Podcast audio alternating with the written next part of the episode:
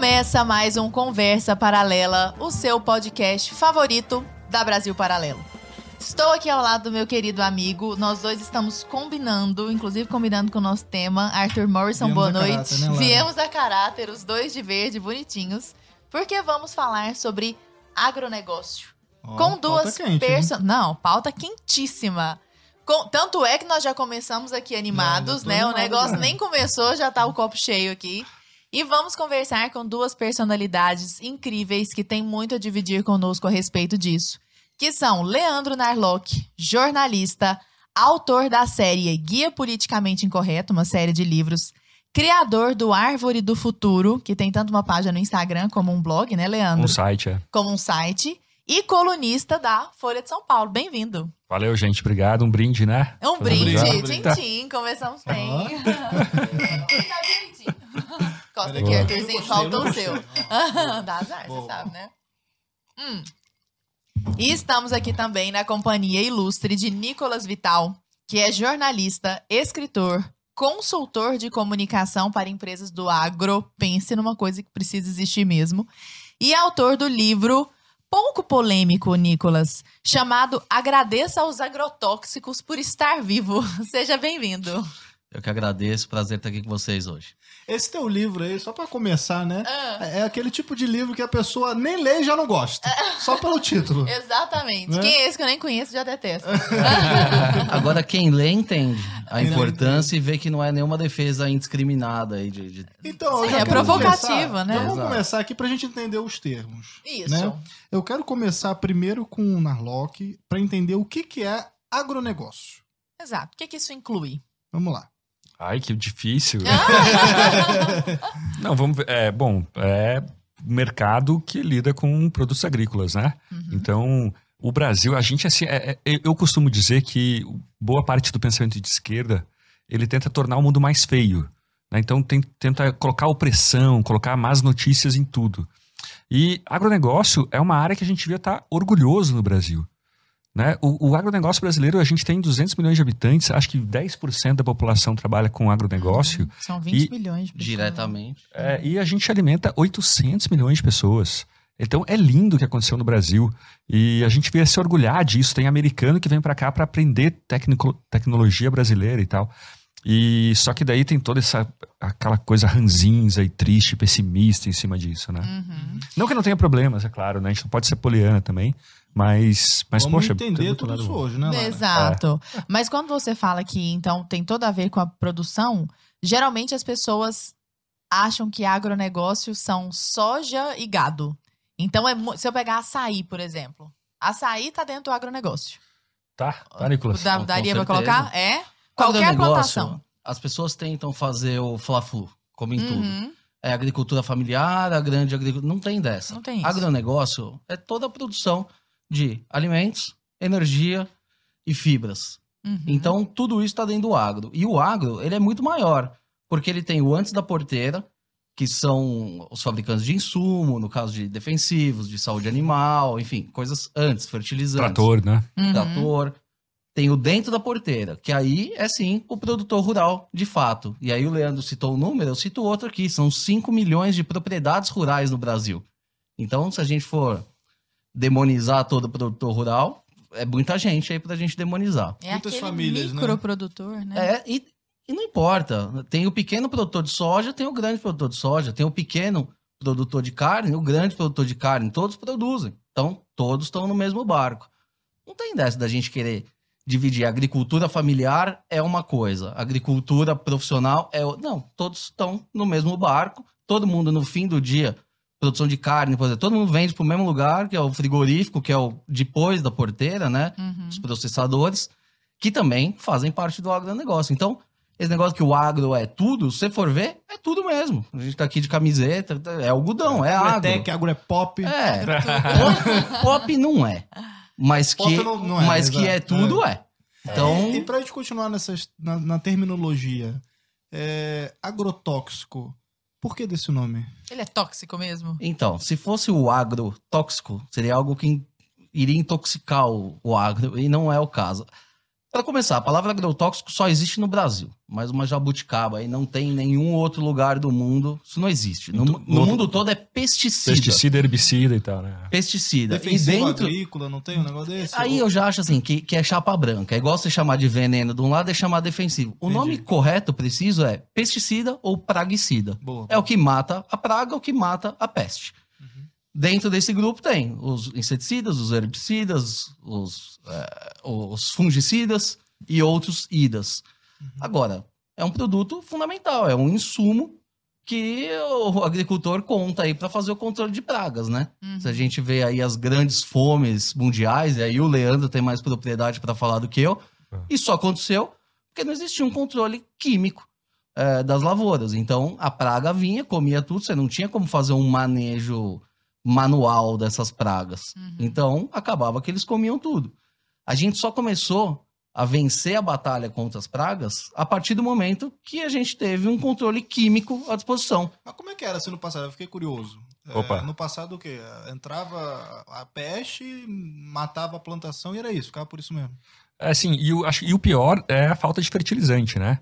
A, a história do fertilizante ela é muito curiosa, né? Porque no, no fim do século XIX teve um cara que ele até teorizou, ele falava assim, olha, a gente precisa, a gente precisa é, to- criar o nitrogênio artificial, con- conseguir sintetizar o nitrogênio. Que todo mundo sabia que o nitrogênio era, era a, a fonte de nutrientes das plantas.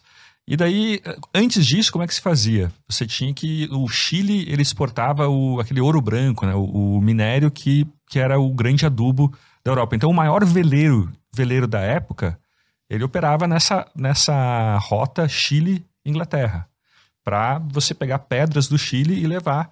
O Atacama era uma região muito rica porque exportava. Qual era o nome mesmo desse ouro branco que chamavam? É um, um calcário, nitrato de potássio. Nitrato É, de é um calcário. né? É. E, é, e daí é, a história é muito boa, porque daí na, na Primeira Guerra tinha um químico que o cara ele fazia armas químicas para a Alemanha, então não era uma boa pessoa. Uhum. E ele, eu lembro que tem, tem uma história da, da a mulher dele se matou e no mesmo dia ele deixou o filho em casa e foi trabalhar, entendeu?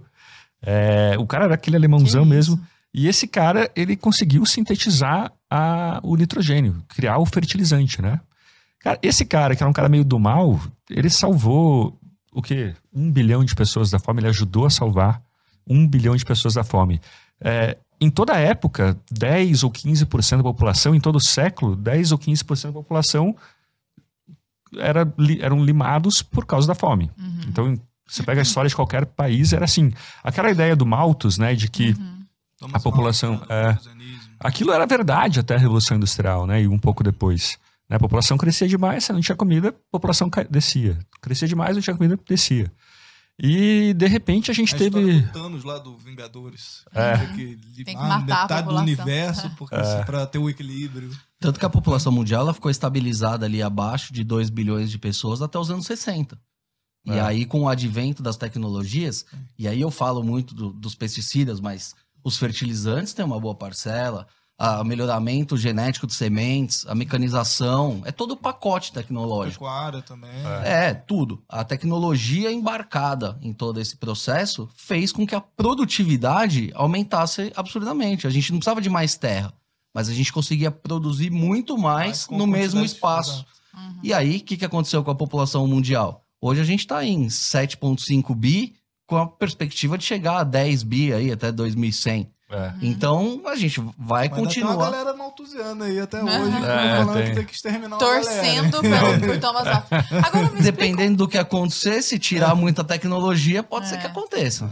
agora me explica uma coisa. Fertilizantes ultra desenvolvidos, agrotóxicos, na verdade, não são tóxicos assim, né? Que, que são muito bem controlados. Até acho que a gente pode falar disso O, mais o pra frente. agrotóxico, deixa eu só fazer um parênteses. Tá. Ele, antigamente, ele era muito tóxico. Por quê? Porque não existia essa preocupação. É, a parte ambiental. Eu lembro que a gente não podia comer existia- morango. Não existiam estudos de saúde. Antigamente, o, isso que eu tô falando, anos 60, até 70, o cara pulverizava ali a lavoura dele do lado do rio, chovia, escorria aquela cauda para dentro do rio, matava os peixes. E é verdade. Por quê? Porque os produtos eram realmente tóxicos. Só que a cada nova geração, o nível de toxicidade vai sendo reduzido cada vez mais. E os produtos hoje no mercado, eles são muito pouco tóxicos. Tem aquela velha história, ah, você pode pegar um copo de glifosato e tomar. Aí todo mundo vai, ah, então pega aí e toma. Uhum. Ele não foi feito para tomar. Mas, de acordo com a ciência, se você tomar um copo de glifosato, não vai acontecer nada. Ele é eu menos eu nunca fiz o café. teste, mas. É. Menos É que tóxico que diz. café? É, um rato, ele morre antes, com, ele, dose com uma- ele morre com uma dose menor de café do que com glifosato.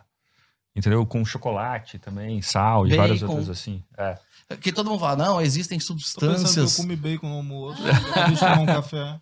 É porque você precisa Péssimo. comer uma tonelada de bacon. É igual você precisa tomar É. uma tonelada de, de glifosato. Aham. Então tem lá ó, é o os níveis de toxicidade e tal. Ah, isso aqui é possivelmente cancerígeno. Um monte de coisa possivelmente cancerígeno. Mas Aqui, ó. você precisa. É. Se- se- álcool está relacionado a maior Esse é incidência de. limpa, não é? Não, tá, tá 160 doenças. Ele está relacionado à maior incidência de 160 doenças. Então a gente fica falando de. de- a gente está tomando aqui, todo É mundo a questão toma. da dose também. também, né? Até água em excesso faz mal, É. né? É, mas eu queria colocar duas coisas aí. Na verdade, tudo isso que eu vou falar eu aprendi com o Nicolas. Mas é, é bem interessante. Uma é assim, ó. Tem muito agrotóxico querendo ser, tentando ser aprovado no Brasil. Os japoneses, principalmente, não conseguem, porque não conseguem traduzir, não tem muito lobby no Brasil e tal. É, como o Nicolas falou, uma empresa, como qualquer outra, ela tenta oferecer aquilo que ela tenta ah, cumprir uma demanda da sua época. Então, nos anos 60, a demanda era agrotóxico eficiente e barato. Ah, vai matar os peixes, vai matar o dane Que era o DDT, né? É, Uhum. Que poupou milhares, milhões de vidas por causa da malária. Da malária, O DDT acabou com a malária. Por isso que fala dedetização. Uhum. É o DDT. Que E- já é proibido há muito tempo. E daí, ou e já hoje, qual que é a demanda do consumidor, de todo mundo? É coisa que funcione, claro, mas que tenha uma toxic- toxicidade menor. Deixa E mais daí- resíduo. É, então a tendência é que novas substâncias que estão tentando ser aprovadas no Brasil, tentando chegar no Brasil, que elas sejam melhores que as atuais. Na real, tem até uma regra né, da Anvisa que nada mais prejudicial pode ser aprovado se já tem uma coisa menos prejudicial é, no mercado. E, e daí eu não entendo por que a Camila Pitanga, Camila Pitanga, por que tantos é, celebridades, essa moçada que, que grava vídeo e tal, é contra a aprovação de novos agrotóxicos, de novos pesticidas. Tipo, você tá. A gente tá. uh, Ao se opor, a gente acaba obrigando as pessoas, os produtores, a usar coisas piores. Gente, Então- não é uma incoerência a Camila Pitanga ser meio contra o agro, não? Péssimo. Ela estaria mais bem protegida, né? Eu tava, eu tava pensando. né? Mas, mas não faz nenhum sentido, porque esse povo é, reclama que o Brasil utiliza produtos banidos no exterior e tal, o que também não é verdade. Porque a gente pode chegar lá, porque não é verdade, não é porque baniu no lugar e usa aqui, é porque não existe demanda. Esse- isso que eu ia falar, eu ia puxar já essa pergunta, que eu vejo uma narrativa, principalmente do- dos progressistas, né, contra o agro, contra né, os, os pesticidas e tal, falando, ah, porque olha aqui, tem X é, agrotóxicos aqui. Em uso no Brasil que uso não Brasil pode que são Europa. proibidos, sei lá, em qualquer outro lugar Eu vou te dar um mundo. exemplo prático. É, o que, que acontece? Existem produtos que são necessários no Brasil, que faz uma agricultura tropical, que eles não são necessários na Europa. Por exemplo, produtos para cana-de-açúcar. A gente precisa ter um monte de produto para cana-de-açúcar aqui no Brasil e que não são aprovados na Europa, óbvio. Que não A- precisa. Aonde que eles plantam cana-de-açúcar na Europa? Eles não plantam cana-de-açúcar, então não precisa ter. Então, Não é autorizado. essa, né? essa teoria, é, e não é que é proibido, né? É porque eles não solicitaram registro lá. Então, assim, tem um monte de produto para cana aqui no Brasil que não é aprovado. Aí na Europa. no bolo. Agora, vamos fazer a, a conta ao contrário. Tem um monte de produto para oliva aprovado na, na, na Espanha, na, em Portugal, que não é aprovado no Brasil. Então a gente pode falar, né? a Europa usa tantos agrotóxicos proib- é, não aprovados no Brasil. Então é toda a questão da narrativa, como que Uhum. você conta essa história. E aí, só fazendo o gancho lá pro, pro tal do pacote do veneno, né? Que Ah, eu quero falar sobre isso também. ficam falando. É. Qual que é o slogan? Querem botar veneno na sua mesa. Quando, na verdade, é exatamente o contrário. Então as pessoas falam ah, que o Brasil usa produtos antigos, que o Brasil usa produtos não aprovados lá fora. Na verdade, eles usam banidos.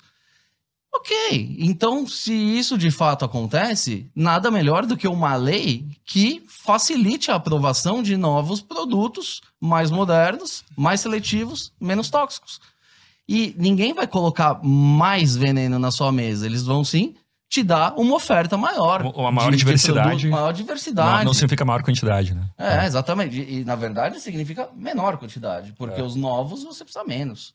Uhum. Então você vai dar uma maior oferta. É a liberdade para o produtor. Ou ele é o cara altamente tecnificado, ele vai querer aquele produto de ponta e tal, ele tem essa opção.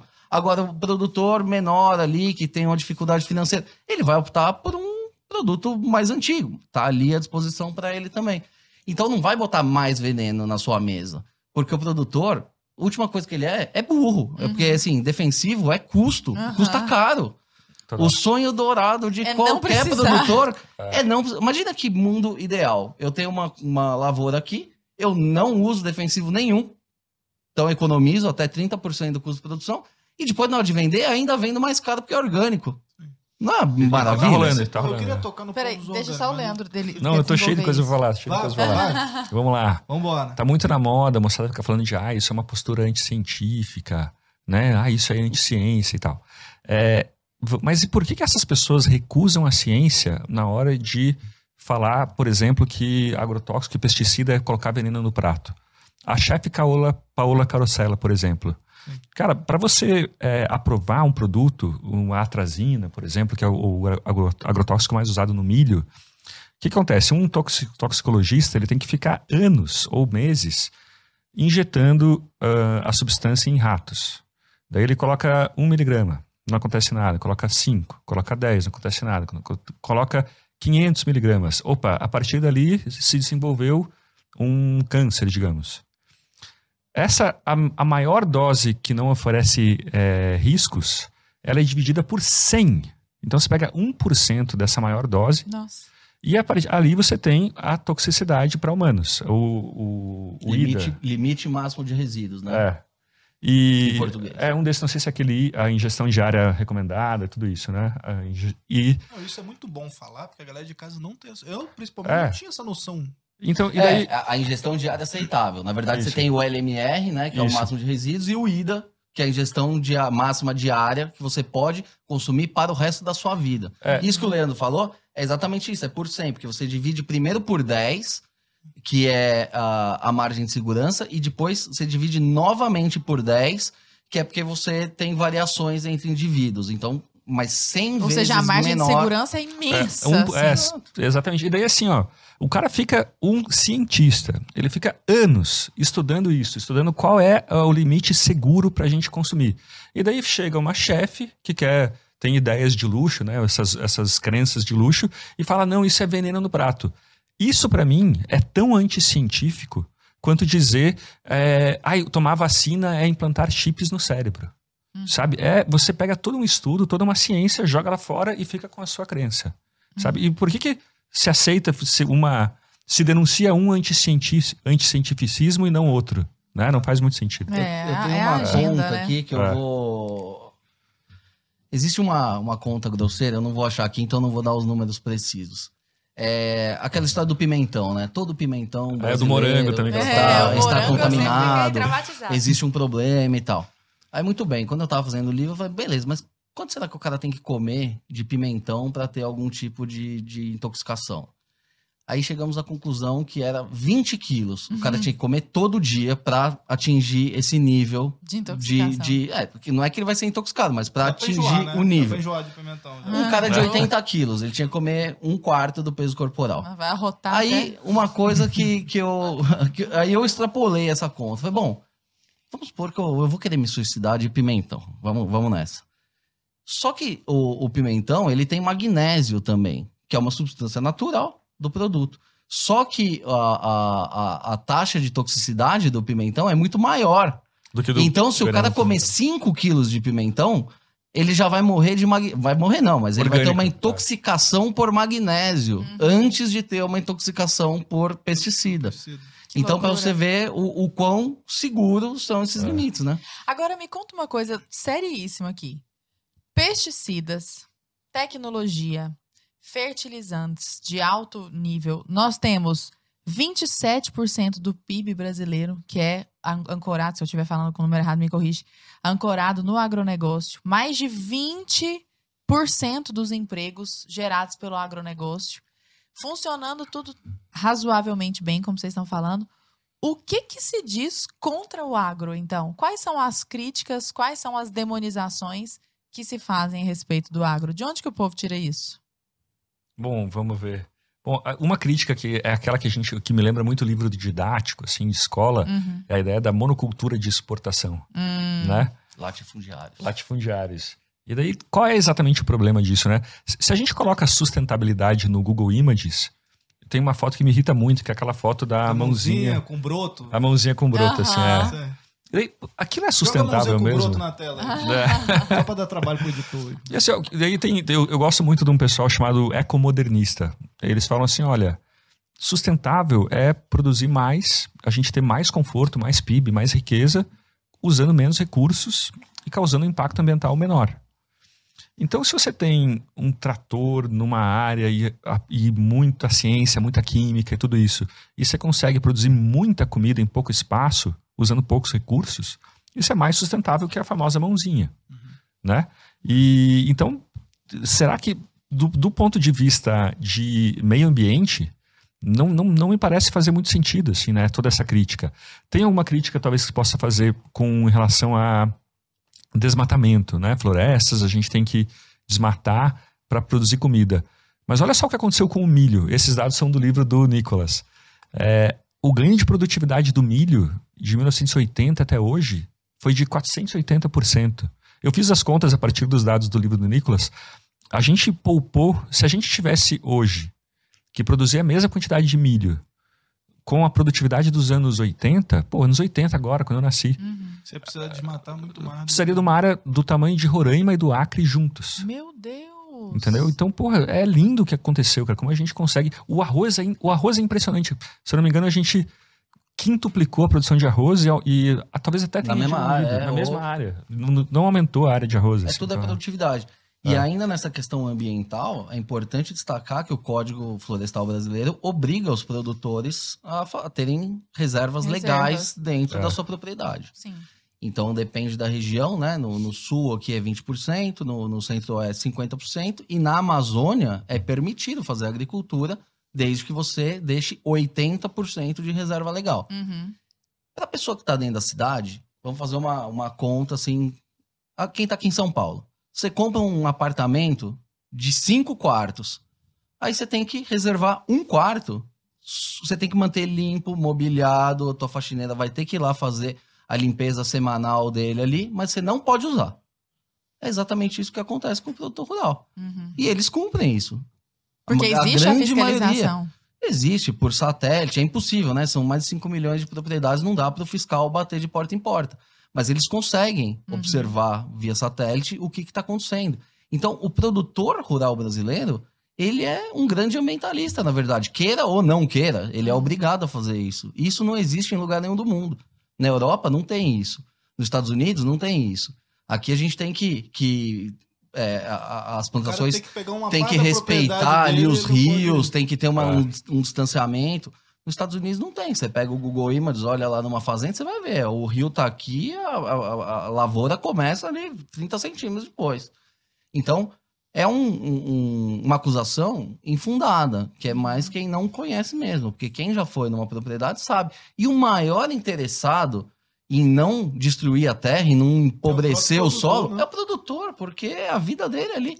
É. Se A ele gente- acaba com tudo hoje, na safra seguinte ele não vai ter o que plantar. A gente gravou, inclusive, né? é, inclusive vocês dois participaram. Queria convidar também o pessoal que está assistindo de casa, se é que ainda não assistiu, Cortina de Fumaça, né? Que foi um Uhum. documentário que a gente lançou falando da, do agro brasileiro, falando de toda essa. desmistificando toda essa, toda essa questão da Amazônia também, né? Isso. O pessoal fala do desmatamento. Eu me lembro, inclusive, de uma entrevista do Augusto Nunes, que ele falou que sobrevoou, né? Com, não sei se com teco-teco, pegou um avião lá e sobrevoou a Amazônia. Ele falou, cara, você fica horas ali, sabe, vendo o, quilômetros e mais quilômetros de floresta, porque a galera que tá aqui, do conforto do ar-condicionado, que nunca pisou ou chegou perto da Amazônia, não sabe que Acho que tá são- tudo queimado. Acha que, sei É, lá, é, só total. tem um tamanho de um campo de futebol do Maracanã lá, preservado Aham. e tal. E aí quando você vai ver isso, sei lá, você pega a França da vida, que o Macron lá falou do Brasil. Ah, Postou gente a não foto pres- de é, não sei o quê. 1993. Você É. pega lá, tipo, a nossa floresta dá de 10 mil a zero no Lá na tamanho de Amazônia, preservação deles lá. Tem muita coisa errada acontecendo lá, porque é uma, uma- um território sem, sem lei, sem Estado. É impossível você monitorar tudo aquilo. Tem desmatamento? Tem. Tem grilagem de terra? Tem. Mas quem faz isso não é o produtor rural. Isso aí são pessoas interessadas São na madeira. criminosos, né? Exatamente, porque assim, um pecuarista tem que. Todo mundo fala, ah, abriu a Amazônia para fazer pasto. Não é. A pecuária é a consequência disso. Porque o que, que vale dinheiro ali? O que vale dinheiro é a madeira.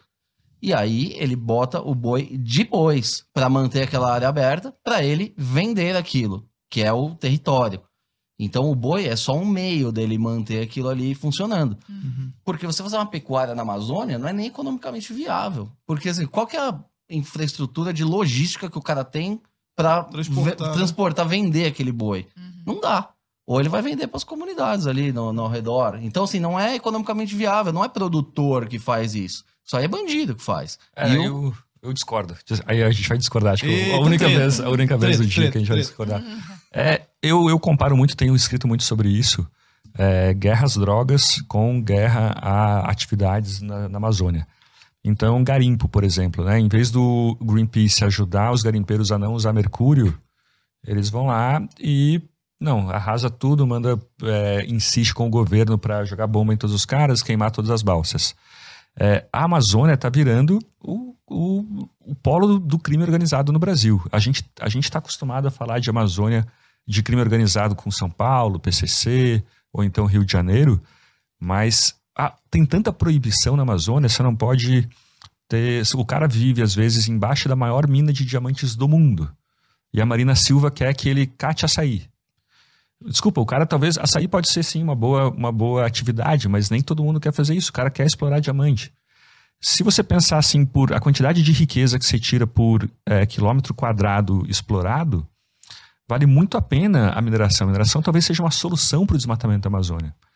E isso aqui é proibido. Puta, não, ninguém deixa. Qualquer foto que aparece no Sudeste vai lá um juiz e cancela o negócio. Só Assim vale você dá a pena força. porque a área é pequena É, não, da mineração. é isso, porque você pode ter muito emprego, como a Vale no sul do Pará, né? Você tem muito emprego, muita riqueza, engenheiro ganhando 30 mil reais por mês, tudo isso, com uma área, uma área, a, a- área de preservação da Vale, por exemplo, ao redor das jazidas é enorme, assim. Então, e daí acaba que você dá vantagem para agentes violentos quando tudo é proibido, né? E os ambientalistas não gostam dessa conversa. Para o agronegócio do sul, do sudeste, do centro-oeste, é bom que essas pessoas se danem, que a Amazônia fique, fique toda reflorestada para ter uma boa imagem internacional. E eu não vejo solução, assim, eu acho que vai ficar cada vez pior. Eu, eu, eu, eu entrei, eu- esses dias eu escrevi sobre índios a favor da mineração. Uhum. Até vocês podiam entrevistar aí, tem vários caras muito legais. Ótima sugestão. E, e daí vários começaram a me mandar o WhatsApp, cara, eu também sou a favor, também sou a favor, também sou a favor, também, porra, a gente já minera há 40 anos, por que é proibido e tal? A gente chegou a entrevistar alguns índios, inclusive, pro Cortina de Fumaça, É, né? o Parecis, né? O, que, assim, trabalham com agro, que se sustentam através do, do, do agro e tal. É. E que até as entidades acabam proibindo, não deixa, porque o cara tem que ficar meio intocado lá na, na aldeia É. dele. Ele não pode, sei lá, ter uma panela É. de gente pra cozinhar, entendeu? Ele tem que usar uma panela de barro que quebra, que a comida estraga, o negócio. Sabe? É, Não, e, daí, o que acontece hoje, assim, chega lá um garimpeiro, é, chama o líder da- de uma tribo, fala, ô velho, eu vou te dar aí uma grana, tá? você deixa eu minerar aqui. Toda mineração, todo garimpo no Brasil acontece com a aprovação dos indígenas. Não tem essa de, ah, o cara não sabia. Você faz ali uma negociação, dá uma grana pro cara, só que não é transparente. Pô, se o cara achar dois quilos de ouro, o índio não vai ficar sabendo, não vai ter a parte dele. Uhum. E daí o resto da tribo fica na miséria. Né? O cara meio que fica com dinheiro pra ele, o líder da tribo fica com dinheiro pra ele. Acaba que as meninas se prostituem pros garimpeiros, tem mendicância, tem droga, é o pior dos mundos, assim, né? Então, Porque é proibido, né? é, então, se tivesse um pouco mais de pragmatismo, né? Uma lei. Eu não sei se é, é Estado sem lei, mas excesso de lei, entendeu? nesse caso, né? Mas você disse que a gente ia discordar? Você concorda? É Assina embaixo. tem que- Na verdade, assim, você tem que dar usos pra terra. Como ali é muito É. terra de ninguém, cada um faz o que quer, sempre na ilegalidade. Uhum. E produção rural mesmo, tirando ali o nortão do Mato Grosso, áreas do Pará, Acre tem um pouco, porque assim, são mais na- nas, vamos chamar de periferia da Amazônia, É. que você consegue fazer alguma coisa. Lá no miolão, você não consegue fazer nada porque você não consegue escoar a tua Uhum. produção. Então ali rola crime organizado mesmo. É. Isso que você falou de do próprio produtor, né, daquela terra, do próprio dono daquela terra, ele é o maior interessado em preservar isso. Tem uma história que é do foi do dono da Johnson, né, que eles produziam ceras, né, de cosméticos e tal, e a cera vinha da árvore lá da carnaúba, né, da- que fica numa região da, da Amazônia e tal, né? E aí o, o produtor ele já morreu, então ele veio aqui num, décadas atrás e tal, é família, eles construíram um negócio e tal. E eles compraram uma parte assim da, da floresta, um pedaço ali, porque dali é onde extrai a matéria-prima do negócio do cara ali. E ele é o maior interessado em manter aquela floresta ali, porque se ele não se ele tivesse desmatado aquilo tudo, ele teria perdido é, a- o produto dele ali, né? É. Ô, Nicolas, eu queria que você desse para nós, te, te pedir gentilmente, para que você nos desse uma aula de história no seguinte sentido. O Brasil hoje é chamado de o celeiro do mundo. Ainda é? É mesmo? É chamado de celeiro do mundo? É, e vai ser cada vez mais. É, e vai ser cada vez mais. Mas não era até poucas décadas, né? O que, que aconteceu ali da década de 70, eu imagino, para hoje, que o Brasil tenha se tornado esse celeiro do mundo? Que boom foi esse que inclui, inclusive, Alisson Paulinelli? Comenta conosco. É um combo de educação, ciência e tecnologia. É isso. O que, que aconteceu? Lá nos anos 70, o Brasil era importador de alimentos básicos. Importava arroz, importava feijão, importava carne, ficava à mercê do dólar, aí tinha racionamento. Aí teve um momento em que, o, na época, é, eram os militares né, no governo, eles falaram, bom, isso não vai mais acontecer. A gente tem que ser é, Autossuficiente. autossuficiente em comida, né? Então, o que, que eles fizeram? O maior programa de educação que se tem notícia no Brasil. Eles fundaram a Embrapa e eles mandaram 3 mil pesquisadores para os quatro cantos do planeta para estudar as melhores práticas, fazer é, doutorado, pós-doutorado, com a obrigação de voltar para o Brasil e aplicar todo esse conhecimento no Brasil. Isso o quê? 60? Anos, década de 60? Começo dos anos 70, A 72, Embrapa que fica ali 73. Seropé de Uhum. frente à Rural. É esse? Essa a Brapa ali? Existem, tem ah, existem sim. muitas Embrapas, né? Aí, Eu cheguei a é, estudar na, na Rural, eu lembro que tem uma Embrapa gigantesca ali na Provavelmente do... agroindústria de alimentos Ah, não, não é, no Rio. lembrar, assim, é. A Embrapa está espalhada pelo Brasil inteiro, é, segmentado, Sim, né? sim. Em algum- alguns pontos específicos. Mas aí eles mandaram esses pesquisadores, os pesquisadores voltaram. Então o que, que aconteceu? O caso do Cerrado, por exemplo. O Cerrado era um deserto, ninguém queria aquilo lá. Mas aí um desses pesquisadores estudou melhoramento de solo. Então o cara foi, aplicou ali no Cerrado, viu que dava para produzir bem ali. Aí o outro foi estudar soja nos Estados Unidos, que antes a soja só dava lá no Rio Grande do Sul, precisava do frio. Eles tropicalizaram isso. Opa, já com esse solo bom, com essa semente boa, já dá para eu plantar aqui. E isso aconteceu com muitas coisas. Então, é, melhoramento de uva, melhoramento de, enfim, todo tipo de fruta, é, coisas que já existiam no Brasil foram melhoradas também. E isso começou a aumentar a produtividade, que é a palavra-chave. Produtividade, é produzir mais no mesmo espaço. Então o Brasil começou a produzir mais, mais, mais, mais, porque assim, o Brasil, ele é abençoado, porque a gente tem terra, a gente tem sol, a gente tem É. chuva, a gente não tem neve. Então, assim, no, no hemisfério norte, eles conseguem plantar metade do ano, a outra metade do ano eles estão embaixo da neve. E nem tipo vulcão, No Brasil, terremoto, a gente- catástrofe. É aquela história que produz duas a três safras por ano. Por quê? Porque a gente não tem essa quebra. né? Uhum. Uhum. Nossa, então realmente o negócio. E hoje o Brasil, inclusive, é visto como uma potência tecnológica dentro do, do agronegócio. Tecnologia tropical, né? Porque no mundo todo a, tec- a- a agricultura é feita no hemisfério norte, no frio. Uhum. E não é a mesma tecnologia que a gente usa aqui no Brasil. Aqui a gente teve, precisou da Embrapa, precisou de outros institutos de pesquisa para tropicalizar todas essas tecnologias. Hum. Então hoje o Brasil domina tudo isso. E qual que é a próxima fronteira? É o Brasil exportar essas tecnologias para a África, porque a África é muito parecida com o Brasil. Entendi.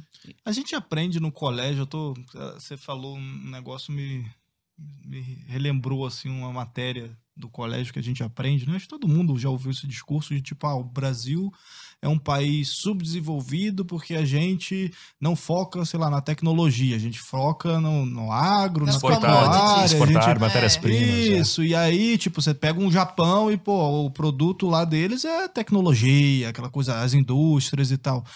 Isso é injusto de falar do, do Brasil? Olha só, vamos pegar os melhores países do mundo. Canadá, exportador de matérias-primas, de minério. Austrália, exportador de minério. É, pouquíssimas indústrias, né? Talvez até tenham tido no passado, mas não agora, assim. Tem esse mito de que um país, para ele enriquecer, ele precisa se industrializar. Mas não, na real, ele precisa aumentar a produtividade em todos os setores. Seja na indústria, a, a produtividade na indústria de carros, por exemplo, do Brasil é muito baixa, né?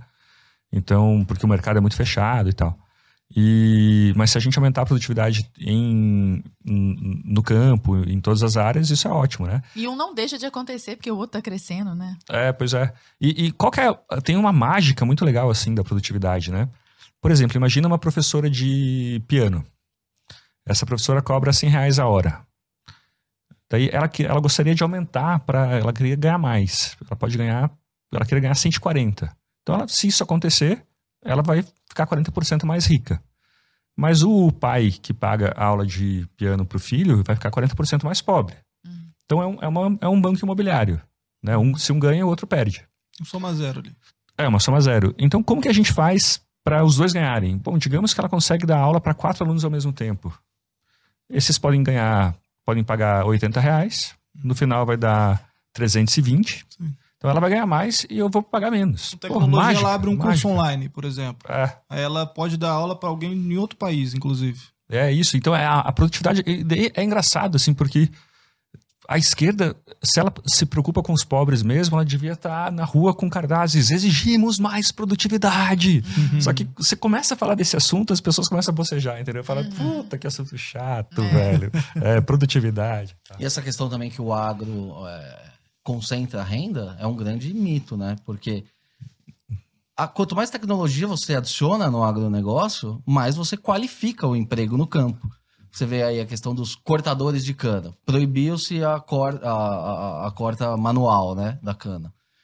Milhares de pessoas vinham do Nordeste todo ano para cortar cana e tal. Tudo bem, você vai ter menos empregos, mas os empregos que existem agora são para operadores de máquinas agrícolas. Uhum. Máquinas que custam um milhão de reais cada uma.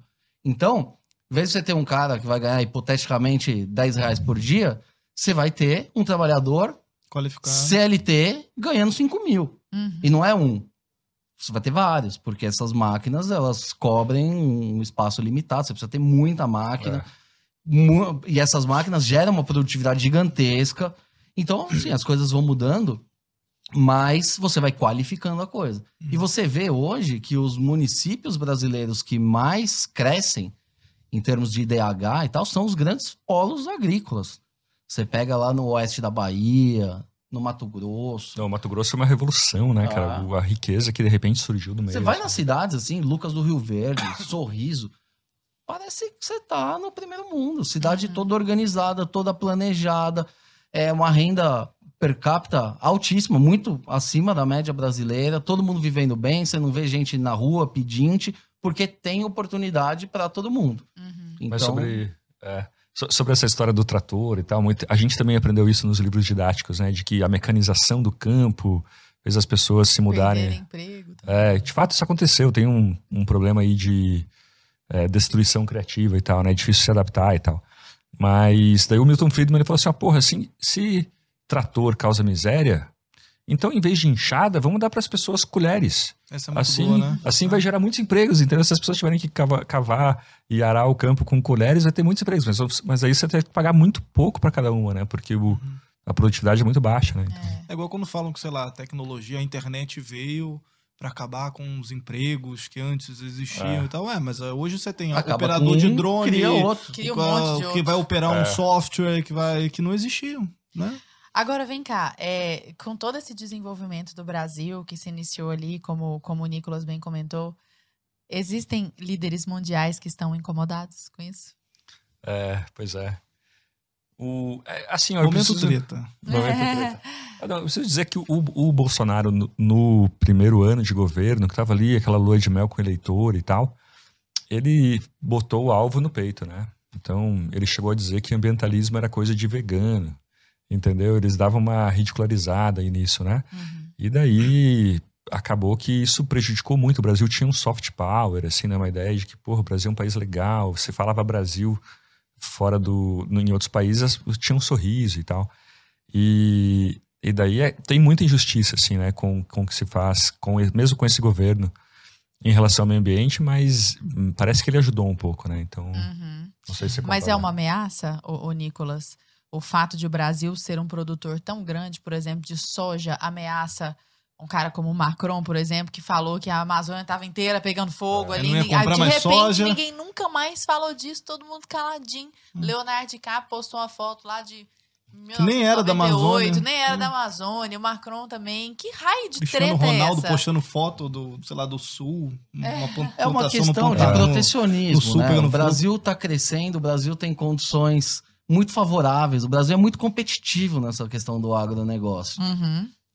E eh, eles estão perdendo mercado. Então mesmo, Então, de é, fato. claro que estão. Uhum. Com certeza estão. Então, existem aí barreiras sanitárias eh, impostas por países que, na verdade, são barreiras comerciais. Eles não querem produto brasileiro lá. Então, assim, os Estados Mas Unidos eles falam que a gente tá barreiras, a a Amazônia pra ficar mais... é, vira e mexe, você vê, ah, uma carga de soja brasileira foi identificada com resíduo de agrotóxico, então fecha o, mercado É. e tal. Por que, que eles fazem isso? Para criar um problema Sim. e baixar o preço. Sei. Uhum. Essa é a pegada. E o Macron fala isso. A agricultura francesa é subsidiada. Bota um, tira o subsídio, bota o produtor francês para trabalhar sem nenhum tipo de mercado ali, ajuda no sim. livre mercado, competir com o brasileiro. Não tem o competição. cara quebra. Uhum. Então, por isso que na, na Europa, nos Estados Unidos, eles agregam muito mais valor à produção. Então, um produtor de leite na França, dificilmente ele vai vender o leite in natura para um laticínio. Ele vai produzir o queijo dele ali. Sei. Então, o cara que produz uva, dificilmente ele vai vender a uva dele na feira. Ele vai fazer um vinho, ele vai, ele vai agregar valor a essa mercadoria dele, porque não é competitiva. Se você entrar na commodity, no preço internacional balizado, Uhum. esse pessoal não é competitivo. Agora, se a gente é tão competitiva assim, me surgiu uma dúvida agora. Por exemplo, a gente teve recentemente, né, ainda tá rolando lá a guerra Rússia e Ucrânia, né? E quando o pessoal começou a ir contra a Rússia, né, os países e tal, a Rússia, opa, fechou o fornecimento de gás para Europa, para Europa, né, que é um grande, um dos maiores Uhum. fornecedores de gás lá. Pessoal da Europa lá, Reino Unido e tal, passaram frio, né? jogando para uma perspectiva aqui do Brasil enquanto celeiro do mundo, é, vocês acreditam que, sei lá, numa potencial guerra e tal, isso é levado em consideração também? Tipo, ah, cara, cuidado, vamos ver com o Brasil, talvez não, não vamos invadir ali ou não vamos se meter muito com o Brasil, porque pode atrapalhar o fornecimento de alimento no mundo ou nada a ver? É, não sei. não- entendeu não um pouco O essa- Brasil é um essa- país pacífico, né? Esse, esse é um problema que a gente não tem, ainda bem. É, assim, o- o- um, um grande lance, vários filósofos iluministas diziam que o comércio é uma força pacificadora.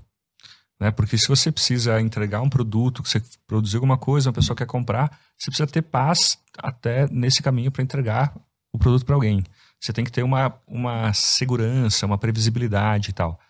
E além disso, assim, o, o grande lance do comércio é que se eu quero extrair riquezas tuas, eu, eu quero essa xícara branca, eu quero ela para mim. É, eu posso agir com violência. Mas talvez um jeito mais barato de fazer isso é falar: olha, eu tenho uma xícara preta. Você não quer trocar? Hum. É, tipo, eu faço o que eu sei fazer melhor, você faz o que você sabe fazer melhor e depois a gente troca os excedentes. Hum. Né? Então, o, o comércio é um jeito de você extrair riquezas do outro de uma forma pacífica, né? de uma forma que os dois saem bem e tal. Sim, todo mundo sai ganhando. É. E então acho que não vai ter isso. E daí tem, tem uma polêmica que acho até que os deputados proibiram que tá- tinha uma ameaça de que os chineses estavam comprando muitas terras do Brasil e tal. Os estrangeiros, né? Os, não, os estrangeiros vão ficar donos das terras brasileiras.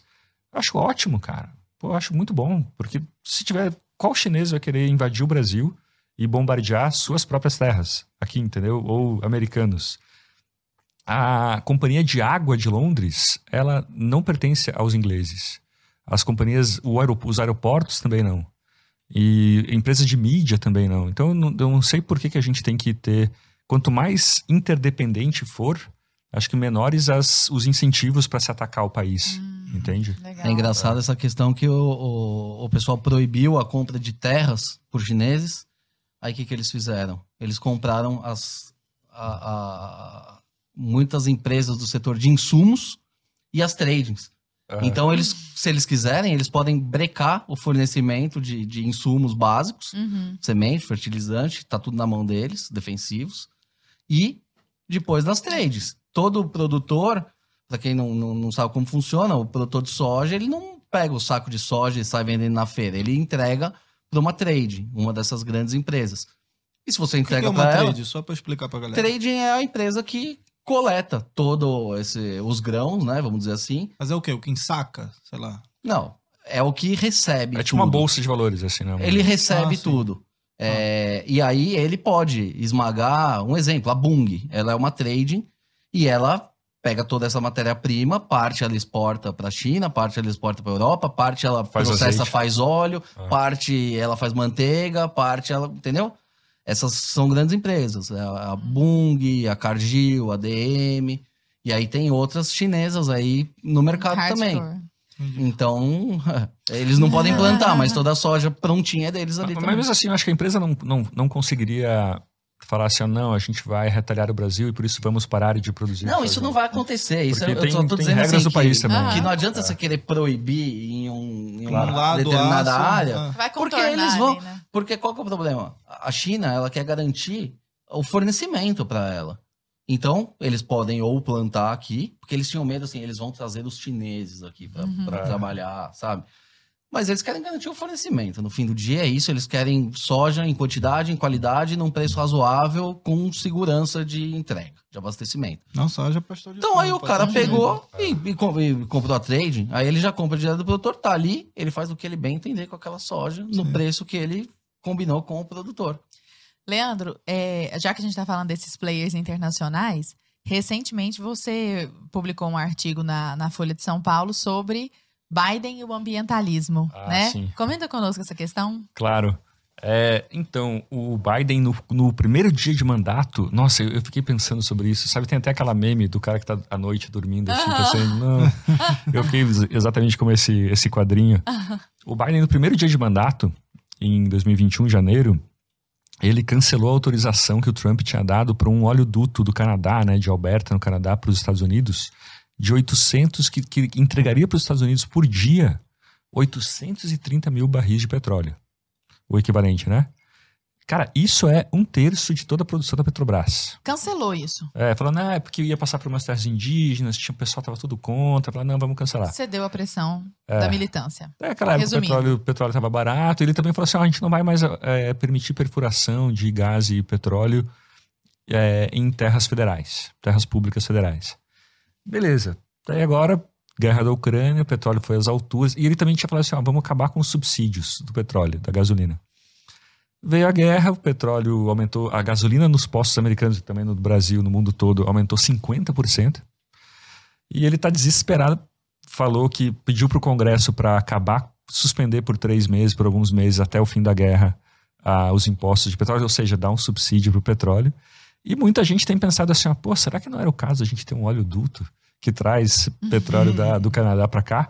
Em vez disso, os americanos aumentaram muito a exportação, a importação de petróleo mexicano que chega nos Estados Unidos por navio tanque, que é muito mais poluente que um oleoduto Muito mais? Poluente. poluente, né? Pô, você tem que ter um navio, tem que ter transporte tal.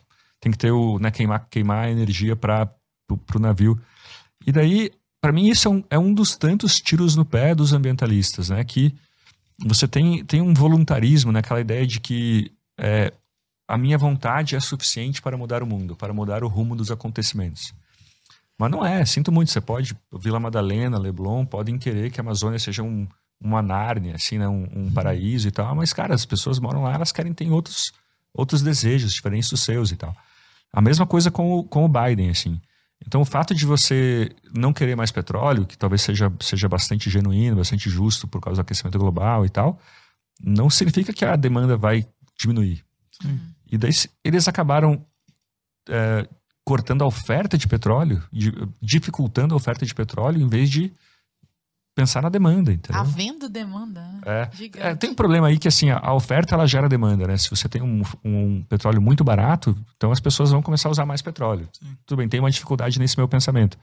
Mas o, o Biden é sim um pouco culpado por toda essa crise, né? E essa. Deu- deu- rapidinho, rapidinho. Claro, claro. Eu fico pensando assim, ó, cara, se você é um presidente de um país e chega uma empresa e fala assim, ó, é, Arthur, eu tô querendo criar um oleoduto que vai abrir, vai entregar para o seu país por dia um terço da produção da Petrobras. E, quem- e eu não vou cobrar nada por isso, pelo contrário, eu vou pagar impostos. Tem- qual qual é o tipo de... Por que, que você não faria, né, É. cara? Muito Não, você triste. tá falando, é, não deixa de ser uma hipocrisia também, né? Porque aí acaba necessitando do navio que polui muito mais, né? Eu me lembrei do caso da Greta, nossa querida Greta Thunberg, que quando foi lá, saiu da, do- da Europa lá para poder ir nos Estados Unidos no fórum, não sei se foi no fórum de Davos, ela foi, no- ela foi palestrar em algum desses fóruns aí, Aham. e aí ela falou que não iria de avião, porque o avião polui. Só que ela foi num barco, a vela, não sei o quê. É. Aí eu falei, tá bom, Baba, beleza. Ela foi no barco a vela. Eu fui pesquisar como é feito um barco a vela. Assim, tipo, É. todos os combustíveis fósseis que você utiliza pra poder fazer o barco a vela. Então, assim, no final das contas, poluiu também, entendeu? É. Então, é aquela hipocrisia só pra aparecer também na mídia de tipo, ó, não, não Famosa viajei de avião, de entendeu? E aí teve, É. um, teve um rolo, inclusive, que teve uns caras que foram, mas tiveram que voltar também com barco. Ou seja, fez, fez muito mais viagem do que É. se ela tivesse só ido de avião, entendeu? Agora, esse negócio da energia é interessante, né? Estamos falando de petróleo aqui. Qual que é a alternativa ao petróleo? Tá dentro do agro. É o etanol. É cana. Então, É. Eu sou meio contra, velho. em vez de você fomentar... Não, não dá para ser contra, porque o etanol, na verdade, hoje, ele é o combustível, é a realidade Mas vamos lá, sustentável. por que, que você é contra o etanol, assim? Então é o quê? Da energia renovável? É porque assim, ó, um, um grande passo que a gente teve na humanidade, to- todas as espécies, elas usam, elas interferem na biomassa para sobreviver. Então, a gente, para a gente comer, a gente tinha que matar um bicho, né? Sempre- Você pega alguma coisa da biomassa para ter energia ou comida e tal. Sim. Com o petróleo, a gente a gente rolou um detete, assim, né? A gente ficou livre da, da, da, da biomassa. E daí tem uma área que você podia estar plantando comida, ou que você podia estar deixar floresta, em vez disso você vai plantar energia. Pô, não é muito mais fácil fazer uma energia nuclear, por exemplo? Entendeu? Que uma usina pequena e e daí muita gente no interior de São Paulo, por exemplo, tem um ressentimento com o etanol, assim, né? Porque com cana, porque puta, tem agora não tem mais queimada, né? Não tem mais queimado. Porque Mas- deixava fuligem na cidade inteira. né? É igual, sei lá, campos inteiros de energia eólica, é isso que você tá falando? Não é, não, eu digo assim, ó, que é, Não, fazer pequenas usinas nucleares, que você sustenta ali uma cidade, pequenas usinas, não precisa fazer Fukushima. Não, mas por É, exemplo, faz assim, sei lá, o cara, às vezes, em vez de utilizar um pedaço de terra pra plantar um alimento, ele botou, sei lá, Cana. energia Mas eólica tá ali que num- só consome um espaço, mas tá de gerando escassez, energia, é isso? né, de terra. A gente não vive ainda um cenário É. de escassez. Eu- Isso que o Darlock tá falando faz sentido a hora que acabar a terra. Mas É. a gente ainda tem um potencial monstro aí para aumentar a produtividade sem derrubar nada. Sim. A gente tem aí mais de 50 milhões de hectares de pastagem degradada. que, que degradado. que já está aberto. E você pode plantar comida nisso. Então, assim, Sim. tem. Precisa de 40 tecnologia. milhões de hectares. Mas é muita terra. É muita terra que dá pra gente fazer isso. Mas hoje a gente tá. Tô me apegando exclusivamente no, no discurso ambiental, de emissões e tal. O pessoal fala, ah, o carro elétrico. O carro elétrico, ele não é nada sustentável. Se você pegar lá desde a produção desses carros, o que, que você vai fazer com essas baterias? O descarte dessas baterias.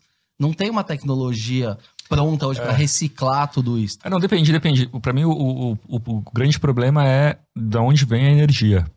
Por exemplo, na É do Alemanha. carvão, né? É, na Alemanha não, não- é, é ridículo você ter um carro elétrico porque a energia que abastece aquele carro elétrico ela vem de uma termoelétrica a carvão mineral, entendeu? Que a É coisa o carro movido a carvão. o carro é movido a carvão, entendeu? Hum. Assim, carro o elétrico é carro carvão. por si só É. não emite nada no escapamento, mas todo o processo É. para trás emite muito. Então hoje, o etanol, ele é o combustível mais É. é, é- é ecologicamente correto meme, que a gente que eu acho que eu tem. vi de um carro elétrico, sei lá, ele ligado numa uma, uma gerador de não sei o que e tal. Eu, falo, cara, eu acho que é mais ou menos essa pegada. Não, é tipo, 2050 o carro no Brasil. Vai ser um carro elétrico com, com gerador diesel É, atrás. um negócio tipo Na assim, eu caramba. E é o que está acontecendo no Brasil, né? Hoje eu vi um dado de que as termoelétricas aumentaram a produção em 70% por causa da crise hídrica ano passado e tal.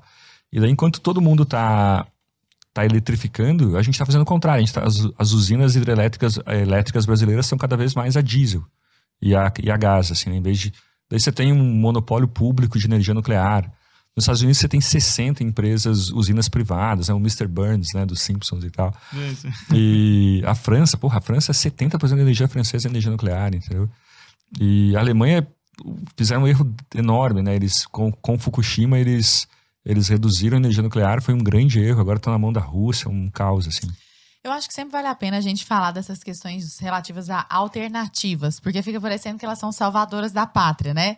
Então, nesse É. caso, a gente tá falando Você tem das... que ter uma matriz diversificada. Exato. E o Brasil tem um potencial gigantesco para eólico, Uhum. para o solar. A gente tem o, e o, o- a cana, ela não é simplesmente também etanol. Você pega a palha dela, vira etanol de segunda geração. Você pode ainda queimar, vira biomassa. Então tem um potencial energético muito grande.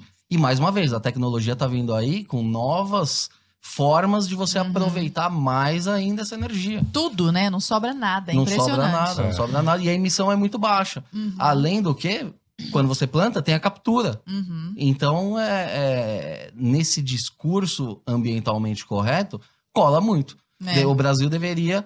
Captura de "Opa, carbono, você tá Aqui é o falando, né, etanol, de- a gente é o de país do CO2. etanol, energia do futuro. E não Ué. tem nada a ver. Assim, o pessoal não faz essa mobilização, por quê? Porque cana é agro. E eles não querem saber de usineiro. E agro não é tudo, não é, É, né? Eu quero falar um pouco de água. Você, você tem alguma coisa pra Não, tá, nesse eu- sentido? depois é eu porque puxo eu porque eu queria. é, eu me lembro muito das, da- dessas propagandas e tal, né? Que ficam falando do desperdício da água, por exemplo, né? Então você tem que tomar banho, sei lá, de dois, três minutos. Você, cuidado, você vai é, ligar para escovar o dente ali, você liga a torneira, aí você já desliga porque não pode gastar água. Você tem muito essa a propaganda com relação ao desperdício. Eu queria saber se isso é narrativa, se isso é real, se isso é balela. Pô, não já tem água pra caramba aí? É real esse, esse lance do desperdício? É, Ó, na Venezuela, quando teve aquela crise do papel higiênico, o Maduro culpou as pessoas. Pô, as pessoas estão usando muito papel higiênico, tem que, tem que economizar. Na, Ru- na União Soviética, você também tinha, pô, as pessoas estão usando muito sapato, tá faltando sapato, porque as pessoas estão usando muito, não usam direito. Eu lembro disso quando tem esse papo de água. A gente não tem escassez de refrigerante, escassez de suco, mas a gente tem escassez de água. Por quê? Porque é público. né? Então, é, é aquilo que o Milton Friedman falava, né? Você quer, quer criar uma escassez de areia, faz o governo administrar o deserto, né? Que vai, o deserto sabe que vai faltar areia. É, você sobe numa favela, tem TV, todo mundo tem um celular, tem É. geladeira, tem micro-ondas, mas não tem saneamento básico. Não, cara, tem, tem um caso, esse dia eu conheci um cara que ele era consultor de tendências de tecnologia do mundo. Assim, então ele viajava pelo mundo ver como as pessoas usam celular. E ele falou de um lugar no Camboja, que as pessoas têm umas favelas fluviais, umas favelas aquáticas, assim, acho que no mar, né? Não, não em rio. Tipo umas palafitas, assim. É, palafitas. E essas pessoas não tinham energia elétrica. Mas ele andou pelas palafitas e viu que as pessoas tinham todo celular. E daí ele perguntou pro, pro cara do barco assim: como é que as pessoas têm celular? Se elas não têm energia elétrica em casa. Ele falou: não, é simples. É porque tem um cara que todo dia de manhã ele passa, ele recolhe, todo dia à noite. Ele passa, recolhe o celular de todo mundo, daí leva, carrega e depois traz carregado, entendeu? São só soluções. Então que o, o surgir. empreendedor ele resolve, assim, né? Assim, mas assim, ó, água é um problema, porque é um monopólio, chamam de monopólio natural, muita gente critica esse termo, que é, é- é muito difícil você ter concorrentes de água, né? Dois sistemas de água concorrentes, porque o, o investimento inicial é muito grande. Então, mesmo privado, às vezes dá problema, não é, a privatização nem sempre é a solução, né? A solução é a concorrência, mas nesse caso a concorrência é muito difícil. Então, é, o mundo Mas todo tem esse problema. É, no, final das contas, a água tem. A gente só não consegue. Administrar. É, eu acho que sim. O que, que você acha?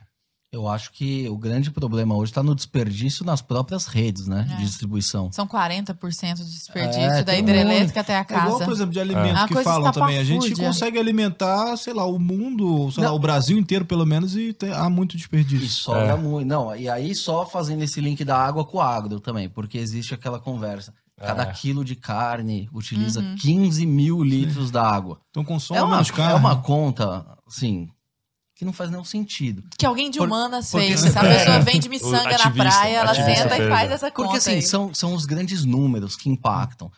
Aí você para pra pensar, que água é essa? Aí tem lá água cinza, água azul, água verde, eu não sou um especialista. Mas 90% dessa conta dos 15 mil é água de chuva. Que se não fosse aproveitado para pecuária, porque isso eles incluem o, o- a água utilizada no pasto, não é só a água que, que, que o animal bebe. Obviamente. 90% dessa água, se não fosse utilizada para a produção desse quilo de carne, iria para a terra, de qualquer forma. Iria para o rio, iria para algum lugar. Uhum. A água é, boa, né? Vamos dizer assim, potável que eles usam, é pouquíssimo. É uma coisa que você usa ali para lavar as áreas principais, alguma coisa que você dá para o animal beber, mas isso é muito pouco dentro. Então eles fazem um- uma matemática ali meio confusa. Mágica, matemática. É, então, e essa matemática, ela sustenta muita narrativa. Tanto dessa, do 15 mil litros d'água, são números que impactam. Cada brasileiro É, ingere você tem 5 leis, litros de é, agrotóxico. Você Esse tem é leis, inclusive, que você pega condomínios não podem é, utilizar a água para lavar calçada, essas coisas É. assim, tem que reaproveitar e tal. É, agora você pega os encanamentos, por exemplo, do Brasil, eles são absurdamente deteriorados. Deteriorado. Exato. Então a gente pega, por exemplo, o cara tem que tomar um banho de dois minutos, o condomínio não pode usar água, mas 40% da água se perde Antes de chegar no antes condomínio, de chegar já no vazou mais condomínio, do por que culpa de quem administra esse transporte de água, que é o poder público. É. Então é um aí- negócio assim, né? Não, e, e aí é um outro jeito que, como a tecnologia pode resolver, né? Eu, eu fui para Israel numa viagem de jornalistas uns anos atrás, e lá a gente entrevistou um brasileiro que tem uma. É um venture capitalist, assim, o cara investe em startups e tal. Uhum.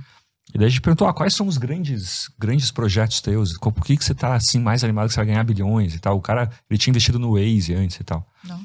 E daí ele falou: ó, tem um colírio que você pinga duas gotas no olho e aquela história de vista cansada acaba. O E daí o outro projeto, ele falou assim: ó, tem um projeto de uns caras aí que eram do exército de Israel, e eles trabalhavam junto com a NASA para saber se tinha água em Marte. Então eles pegavam um satélite, emitiam, eu não sei nada sobre isso, mas emitiam umas micro-ondas, e daí como voltava essas ondas, essas micro-ondas, ele conseguia ver se tinha água no subsolo de Marte. E daí os caras pensaram só, por que que acontece se a gente fizer isso na Terra? Daí eles, eles montaram uma empresa que já está no Brasil, está fechando con contrato no Brasil, que chega para uma cidade tipo São Paulo e fala assim: olha, em duas horas a gente te fala quais são os mil maiores vazamentos da sua rede de água. O quê? Gente, Porque Israel cara- é muito à frente, né? Mas então é lindo como a tecnologia resolve isso, assim, né, cara? Muito legal. Que louco. É, você Ah. você tem um, acho que é Boyan Slam, é um, é um rapaz assim que ele até, ele ficou muito menos famoso do que a Greta, porque a Greta, nessa questão midiática, ela tomou a fama É. reclamando, falando que, sei lá, o mundo está acabando e tiraram a infância dela, tiraram as férias How dela e dare tal. you?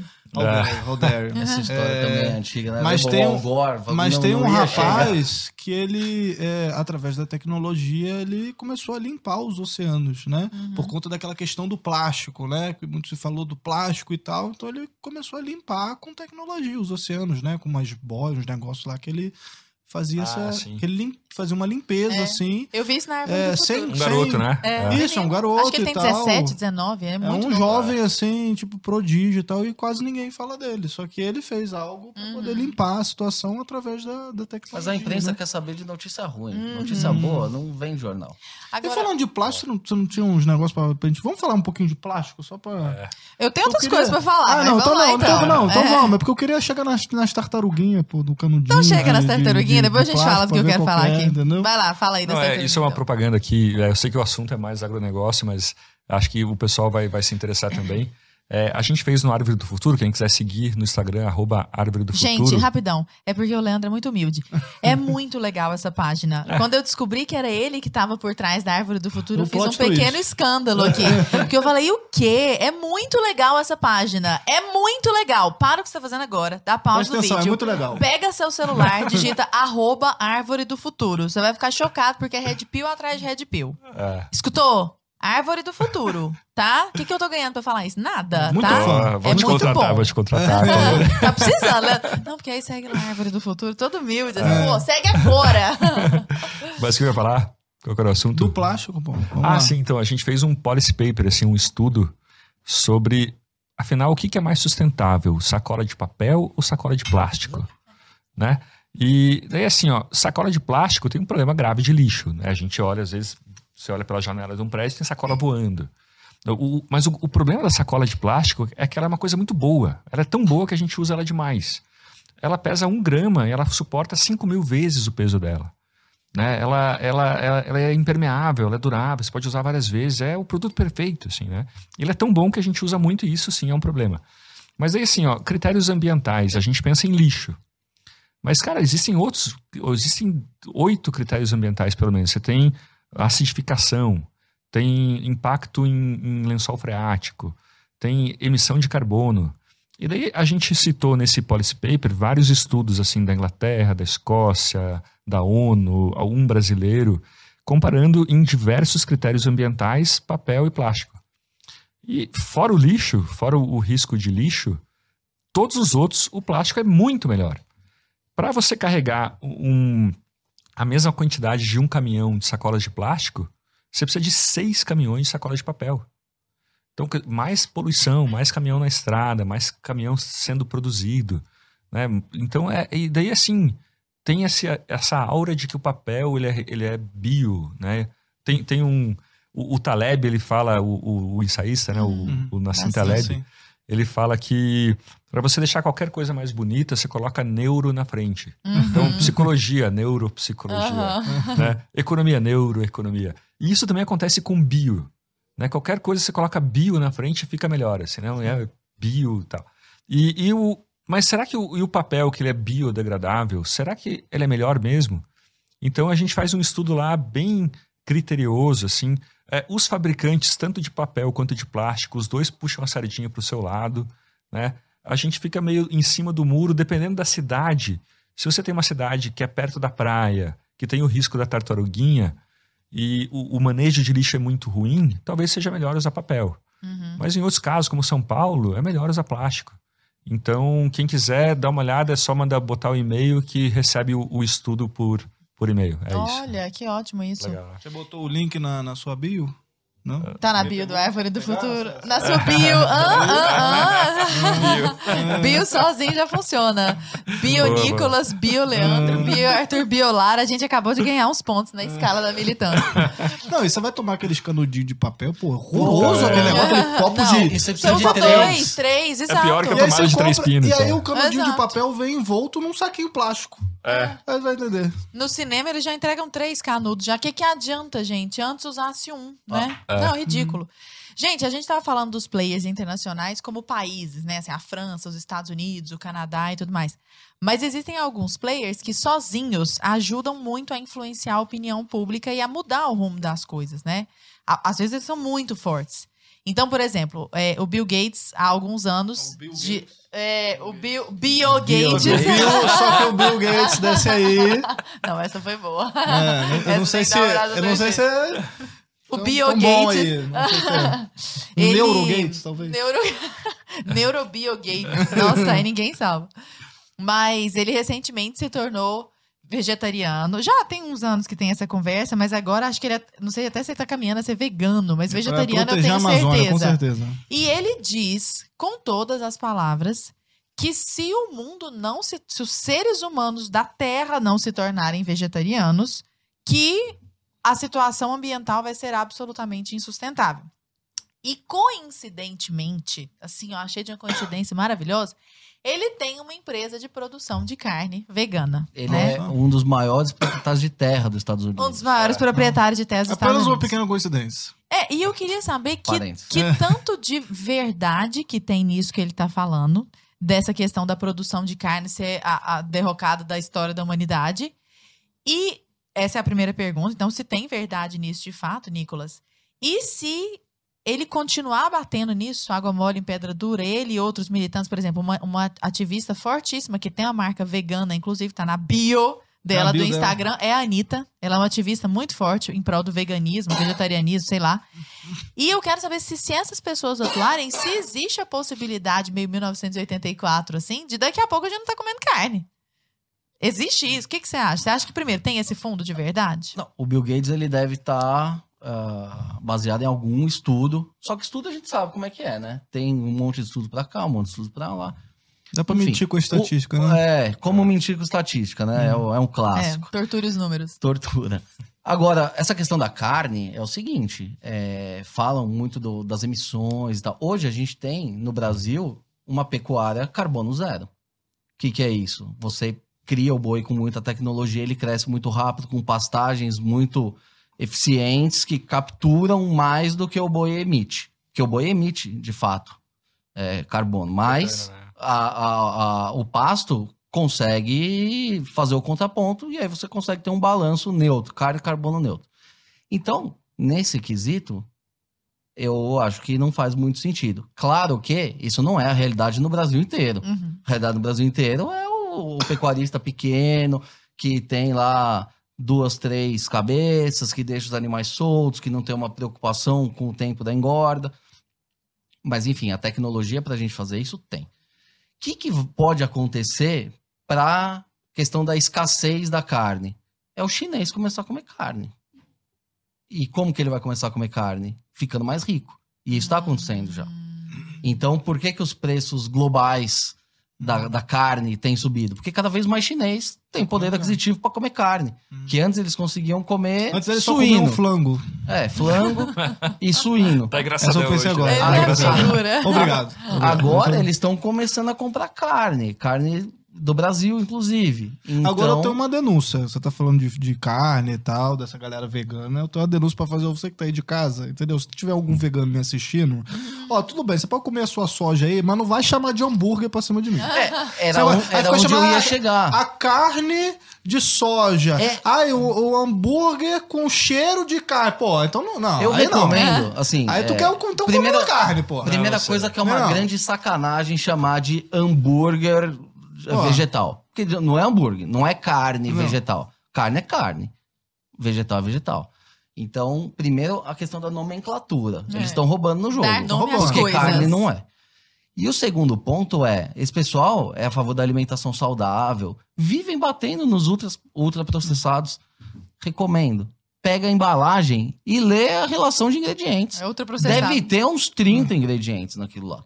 É, não, mas assim, ó, deixa eu defender, deixa eu defender. Ó, Narlock, Leandro ele é, é consumidor. Não tem como defender. Porque quando você vai num restaurante vegano, não tem carne. Mas quando você vai numa churrascaria, tem a salada lá. Então, pô, a gente, são a gente é inclusivo, Isso entendeu? prova que, Então, que ó, os carnívoros são muito mais inclusivos. Muito mais inclusivo. Então, ó, pra você vegano É aí, diversidade Você alimentar. vegano, É. você cancelado, foda-se, não tô nem aí. Você vegano aí que tá chorando, você vai deixar de comer. A cada boi que você deixa de comer, eu vou comer o dobro, entendeu? Pra, só pra Mas é uma inutilizar, opção. inutilizar a sua luta aí. Existem Entendeu? veganos que, que é, são movidos pela questão da, da, da causa animal, Sim, enfim, sim. crueldade com os animais. Ok. Vai, Agora, sim. se você não come, não fica fazendo militância para as outras pessoas. A gente tá aí se desenvolvendo há um milhão de anos e, e- e todo mundo tá comendo carne e tá tudo certo. E todos os Pega animais estão Channel, fazendo Pega isso. lá, é a cadeia Não, alimentar. essa um essa é uma luta válida, médio, assim, não, médio. que, não quero é, é, atacar, assim, isso é realmente uma luta, ah, eu quero porque eu priorizo ali os animais, eu tenho pena, beleza. Agora tem a galera também mais ativista que tipo, ah, eu não como carne E você também não vai preservar comer. a Amazônia. Não. Isso é balela, né? Tipo, É, não, eu acho que é, tem, uma coisa muito comum no ativismo de hoje, talvez não só de hoje, assim, da, da história toda. Eu, eu tô muito interessado nisso, assim, que é um- uma sinalização de virtude, Uhum. sabe? Então, e tem até um, um, um- Nossa, que ódio. é, um- um psicólogo é, americano que, que estuda na Inglaterra, que ele, fala, ele tem um termo que é luxury, luxury beliefs, que é crenças de luxo. Então, assim, ó, esse cara, a história dele é muito boa. Deixa eu me alongar aqui um pouquinho. Por favor. Ele. é, ele é um cara que era- foi adotado, a mãe era drogada, dele, o pai ele nunca conheceu, ele foi adotado, ficou um monte de família assim nos Estados Unidos, entrou no exército, depois do exército ele foi para Yale. Daí quando ele chegou em Yale, uma Ivy League, né, uma grande universidade americana, ele falou, pô, vou conhecer ricos, vou conhecer pessoas ricas, né? E daí ele chegou lá, muita gente rica, né, Yale e tal. Mas ele falou, as pessoas elas não têm carrão, elas não têm bolsas, elas não têm coisa de luxo. O que faz, o que elas usam para se distinguir dos outros, da ralé, são crenças, são ideias. Então, ah, eu acho que o poliamor é legal. Uhum. Ah, tá, mas como é que é? Você tem uma relação poligâmica? Não, não. Eu tenho meu marido e meu filho e é isso aí. Hum, Então a pessoa acha legal pros outros, não pra Poligamia ela. pros Uhum. outros. É. E daí essa ideia de eu, eu me mostro moralmente superior ou moralmente mais sofisticado se eu falo não vou não vou comer carne porque eu quero salvar o meio ambiente, né? Pô, hoje existe mercado de carbono. Se a carne, se você tivesse uma produção de carne que de fato emite carbono, você pode fazer um offset disso. Você pode não, eu vou pagar um pouco mais e assim eu, eu elimino as, as emissões. Então não precisa, né? E é, esse é um ponto. É, Eu gosto do Bill Gates em várias coisas, a defesa dele de energia nuclear, por exemplo, eu gosto muito, mas às vezes parece que ele se esforça muito em parecer bonzinho, assim, parecer uma pessoa santa, assim, né, moralmente superior e tal. É, e o, último ponto, cara, é, é, é, eu lá, lá no Árvore do Futuro a gente defende muito tecnologia e várias pautas são a favor do agronegócio. Mas imagine vocês se a gente consegue, por exemplo, ó, o que acontece hoje, você tem fertilizante, né, petróleo, que daí vira soja, que daí vira proteína animal. Né? A soja ela vira farelo para porcos, para bois e tal. Uhum. Se a gente conseguisse pular a fase da soja, do, do petróleo a gente vai direto para proteína animal. Ou, né, então a gente consegue fazer um sintético, uma coisa artificial, uma ração artificial a partir do petróleo. Cara, todo o norte do Mato Grosso, que é soja, podia virar flore- floresta de novo. Entende? Então a tecnologia, nesse caso, seria mal para o agro, no, no primeiro momento seria ruim para o agro. Mas para o meio ambiente seria ótimo, entendeu? E, e daí eu vou mais longe, assim, ó, vai que a gente consegue fazer a partir do petróleo uma carne que de fato parece carne. Fala, é melhor que boi, velho. É melhor que o, o aguil, né? Que é aquela Uhum. carne Mais Mais cara do maravilhosa. mundo. É. E vai que a gente consegue. Daí eu como. Eu- hoje eu também acho ruim, concordo com você, é ruim, é uma porcaria. É, proteína de soja é ruim. Mas, pô, vai que a tecnologia nos torna capazes de produzir uma carne boa. Daí eu sou super a favor, entendeu? Não, e agora tem ah, as carnes de laboratório, né? É. Que, que é uma outra Ah, categoria. eu já vi esse negócio aí. Eu É. nunca comi, O que, que é isso, só carne de ouço- laboratório? Eles usam lá células, vão multiplicando as células até criar um Ah, tipo, bife. literalmente carne feita no um laboratório. feita de laboratório. Muito Cara, que louco, né? loucura. Mas dizem que tem o mesmo gosto e tal. Não, Não, não, chegou. não Só ouço falar. Só ouço falar. Nun- Nunca nem vi. Ô, Nicolas, você- você- a gente estava comentando logo no início do nosso papo aqui sobre agrotóxico. Eu queria só puxar uma pergunta que eu lembrei, que tem tudo a ver com a, com a militância e tal, com essa galera também meio ah, do, do paz do amor, de tipo, ah, eu sou superior porque eu consumo, sei lá, produtos só orgânicos. Tem um apelo hoje pelos produtos orgânicos, né? São produtos mais caros, obviamente, né? Porque não usam... Tem um apelo entre meio por cento da população. É, mas a gente ouve muito falar assim, ah, Virtuosíssima. Curiosamente, os produtos formadores de opinião. orgânicos e tal, é, talvez aquela minoria barulhenta. Mas se hoje é, a gente eliminasse os pesticidas, a gente conseguiria alimentar a galera com os orgânicos? Ou De jeito isso nenhum. é.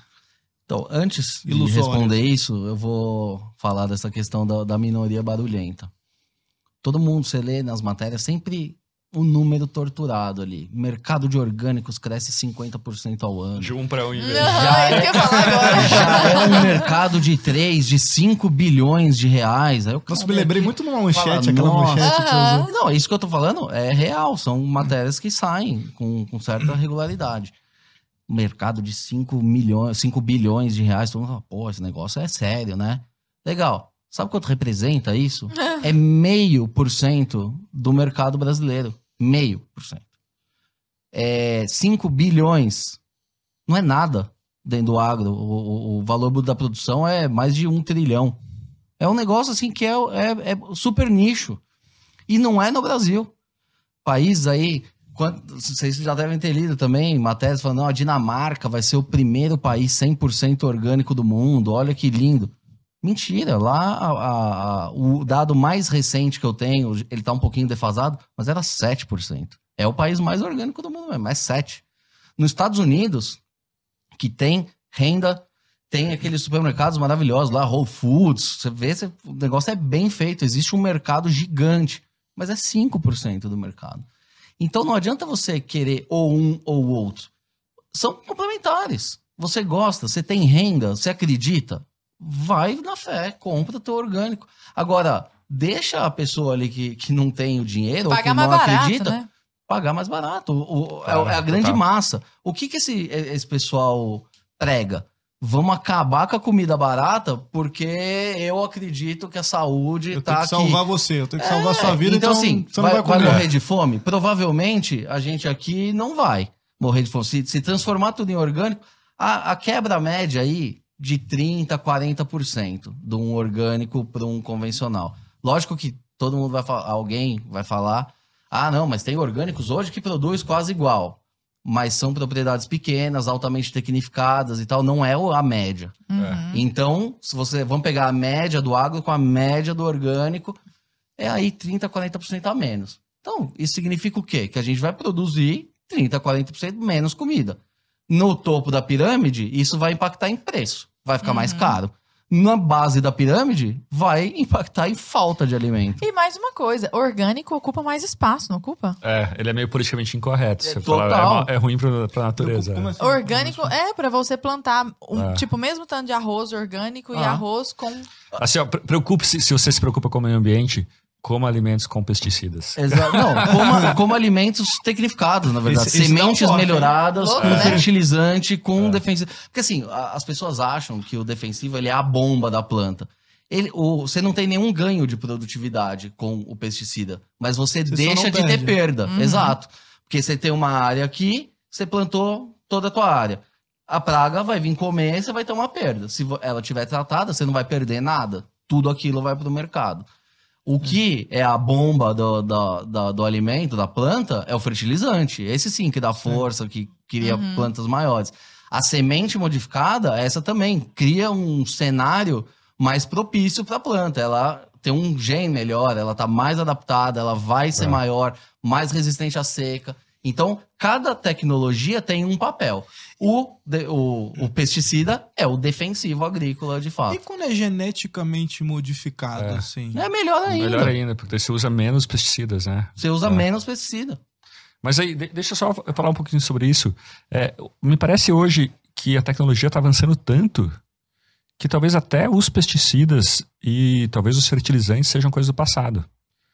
Por exemplo, é, tem um trator hoje em dia que ele, Hum, ele. Primeiro tem um trator que ele passa, ele tem câmeras. Ele, ele, ele passa lendo a plantação. Daí assim que ele detecta uma erva daninha, ele manda essa, essa informação para uma base de dados, ali ele vê qual é a erva daninha, qual é o produto que tem que borrifar, e borrifa tss, só Leandro, isso quando não é um laser. É, isso que já ia tem falar. uma tecnologia. Gente, que isso, É isso que eu ia falar aqui. É, Primeiro era 90%, você usava 90% menos pesticida.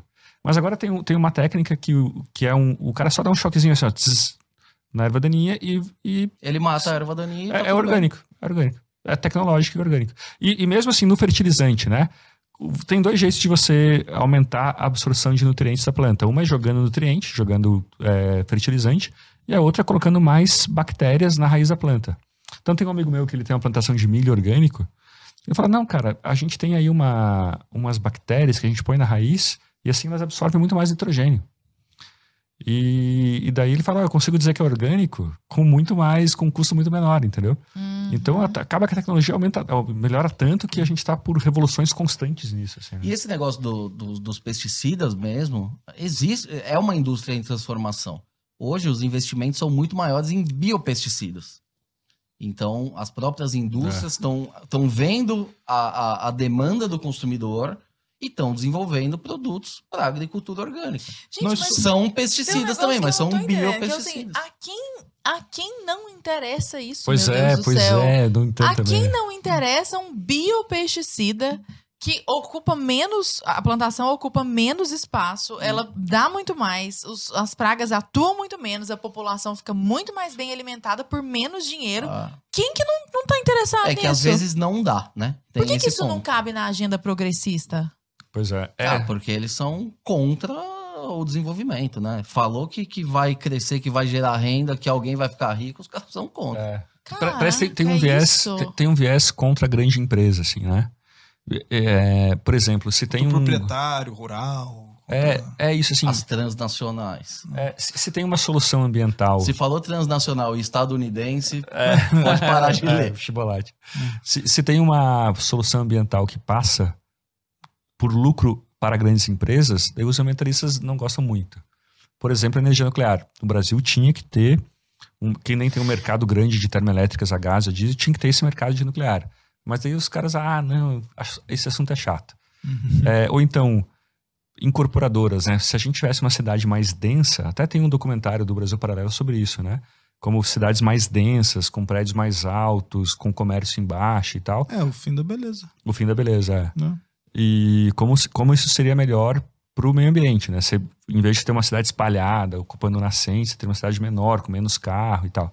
Só que, putz, beleza mas isso, é, isso vai beneficiar os. Isso vai beneficiar os, as incorporadoras, as construtoras, então a gente é contra.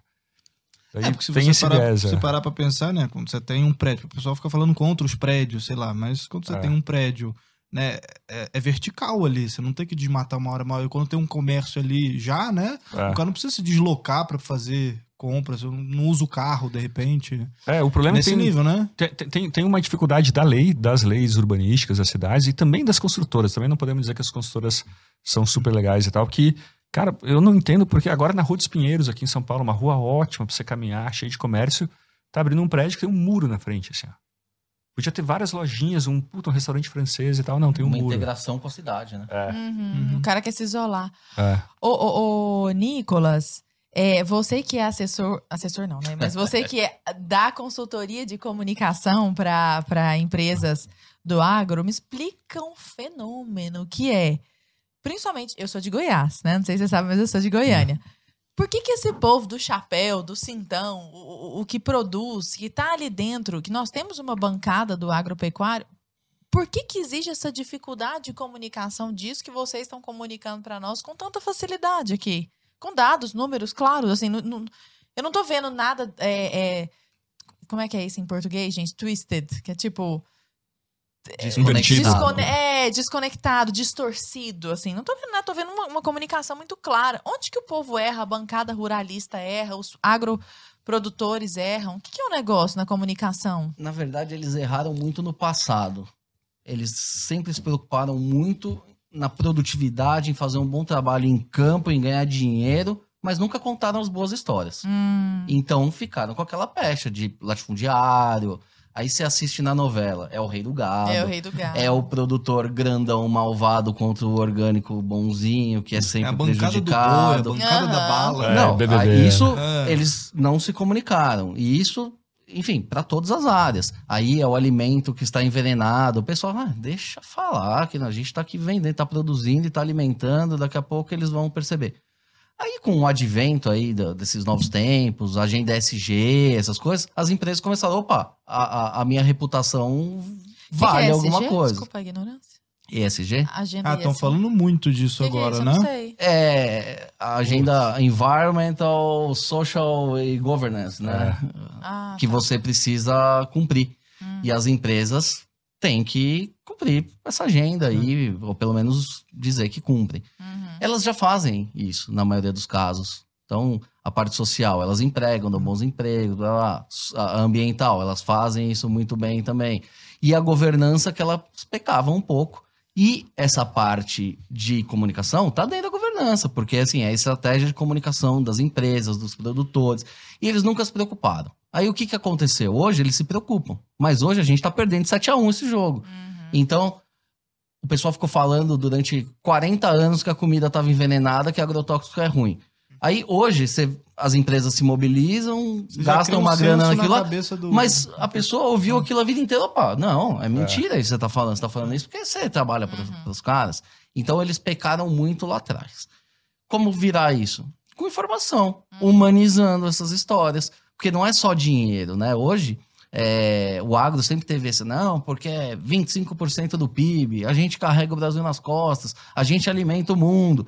Isso é meio prepotente. Com a dona Maria, que está em casa, ela está preocupada com o quilo do arroz. Uhum. Com o óleo de soja, que subiu 100% no ano passado. Ah, vocês não são bonzão, plantam uma, por que, que subiu 100% o óleo? Uhum. Então, é muito isso. Agora, se a gente mostrar as histórias por trás disso, desde dessa história que eu contei lá no começo, do, do Alisson Paulinelli, da maior programa, do maior programa de educação da história do Brasil, esse pioneirismo dos, dos gaúchos e, e paranaenses que foram desbravar o centro-oeste do Brasil, foram lá pro oeste da Bahia. Pô, esses caras são heróis. Se fosse nos Estados Unidos, esses caras eram heróis. Teria estátua pra eles. Inclusive, né? galera, Que nem é nos Estados Unidos. Os cowboys mataram todos os índios. E tá tudo bem, eles são heróis lá. Assistam ao Cortina de Fumaça que a gente fez, os dois participaram. A gente conta essa história no Cortina de Fumaça. É um filme só, está disponível no YouTube, um original da Brasil Paralelo, né? A gente conta essa história do Paulinelli, de como eles foram pra fora, estudaram, trouxeram essa tecnologia pra cá, né?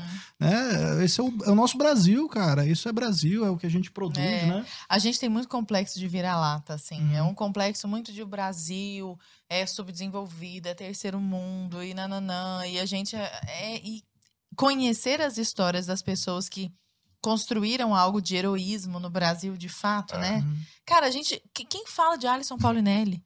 O cara foi indicado ao Nobel. É isso que eu ia falar. Como assim? Olha, Se a, pra Anitta, se a Anitta fosse indicada ao Manda um Nobel, recado pra ia, Anitta. ia ter um Globo Repórter sobre a Anitta, entendeu? O cara, ele transformou o Como? Brasil. Conta pra Ele, nós. ele é o A- a maior não brasileiro ser que da O história. Alisson Paulinelli faça uma tatuagem. né? Coitado do doutor Alisson. Ele- esse é o, é o maior brasileiro. Não vou dizer que é o maior, mas ele tá entre os, os brasileiros, mais brasileiros aí, que fez algo significativo. E ele não fez sozinho também. É, outros pesquisadores fizeram, É. presidentes da Embrapa. Ele era simplesmente o ministro da Agricultura no momento que decidiram: ó, vamos fazer? Vamos fazer. Vai custar caro? Vai custar caro. Mas vai resolver o problema? Vai. E então, resolveu. então toca. E aí, hoje, isso demora que- 40 anos. Só que tinha que ter uma estátua pra esse homem e ninguém sabe quem é esse cara. Se você sair aqui na Avenida Paulista e perguntar pra 100 pessoas, quantos vão 100 responder? pessoas, Cinco? não- Cin- nem Não, cinco, né? cinco Não, Não. 100 pessoas não vão saber. É, uma talvez. Eu, eu sou muito otimista. Eu acho que cinco vão saber. Porque vai ter alguém do agro. E aí eles vão saber.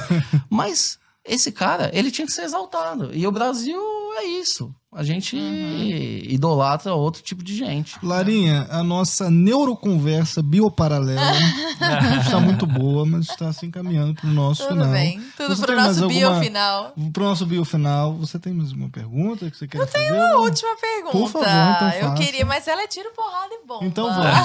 mas os dois são muito, os dois são muito objetivos. Eu acho que eles vão, eles vão fazer o negócio rolar bem. Vou jogar pro Le- Leandro, mas só porque o Nicolas acabou de falar, mas fiquem à vontade. É, eu queria saber o que vocês acham da pauta da reforma agrária. A vida inteira, eu, eu me lembro, gente, do meu livro de geografia. Sim. E eu me lembro de um quadrado. galinha. eu me lembro de um quadrado de Hum. um trator que estava chegando para passar por cima para esmagar Nossa. uns- uns membros do MST. Isso. Tipo assim, o trator ia passar por cima. A charge clássica. Aquela charge clássica. E Hum. eles com a bandeirinha vermelha do MST e tudo mais. E eu queria saber, assim, opiniões gerais a respeito do MST. Se existe algum, alguma... Algo a respeito da reforma agrária com o qual vocês efetivamente concordam. A gente não tá aqui só para jogar pedra nem nada. Queria saber como que vocês veem a questão do movimento sem terra, MST, e da reforma agrária de maneira geral. Tá, vamos lá. É, primeiro falando do MST. MST é criminoso. Movimento É, um- terrorista. é um movimento terrorista, é um movimento político. É, eu, eu lembro quando eu era de esquerda, assim, em Curitiba, de acompanhar os protestos MST naquela moda do Fernando Henrique, estava muito na, na pauta, né, o MST. E é, as pessoas eram pagas, assim, as pessoas nos protestos, as pessoas eram zumbis, assim, o cara estava obrigado, que nem, como acontece com, com o MSTC hoje, né, com, com o movimento sem teto. E é, a reforma agrária, vamos pensar, é, veja, o, o que traz prosperidade para um país é segurança do direito de propriedade, né? é você ter certeza de que se você produzir alguma coisa, aquilo vai ser seu, Uhum. de que ninguém vai invadir sua terra, É, se eu tenho dinheiro para investir, eu vou botar num país em que eu tenho segurança de direito de propriedade. Que se eu quiser tirar aquele dinheiro do país, eu vou conseguir. Então, entre a Venezuela e a Suíça, né, a, a, a segurança, a previsibilidade, ela atrai dinheiro. Por isso, tanta, tanta gente leva dinheiro para a Suíça e não para a Venezuela. Então, quando a reforma agrária ela ameaça esse valor, essa segurança de propriedade e tal, ela é ruim, ela causa pobreza.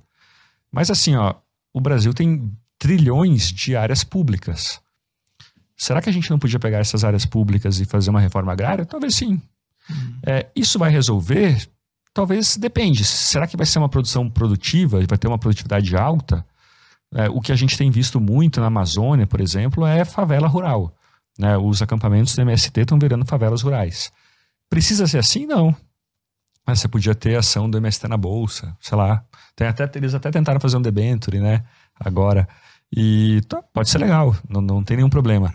E, enfim. Você falou da segurança, eu me lembrei, tem uma lei lá, um negócio do uso capião, uma loucura, né? Do, do, do tipo, ah, me corrija se eu estiver falando errado. É quando você tem a propriedade, se não dá um destino para aquilo e tal, você perde é, depois de um pessoa... certo tempo. Ah, mas o, o, uso capião é bem pacificado, eu acho. Ah. Ele, ele, é, ele é, não, é, é, me falaram que é tipo, é por isso que a galera às vezes bota boi só para dizer que, que, que tá usando a terra, é. porque senão, sei lá, o Estado pode tomar de você uma terra que é sua. É, que tem, uma... tem o. Porque o, a, a, o conceito de propriedade, ele, do Locke e tal, né? Um dos pais do liberalismo, é a ideia de que você mistura o seu trabalho a, uma terra, então aquilo é seu.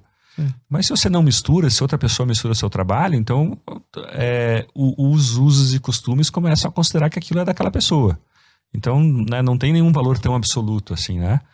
É, é uma questão mais complicada, mais complexa e tal. É, mas se você, por exemplo, fechou aquela propriedade, claro, dá pano pra manga, pra uhum. manga mas, por exemplo, eu, eu cerquei aquela propriedade. Sim, Pô, não, daí, daí é sua. Assim, é eu, sua. Já, eu já trabalhei aquela área, eu não botei, sei lá, um boi lá. É a mesma coisa que, sei lá, eu tenho um, comprei um imóvel, tá?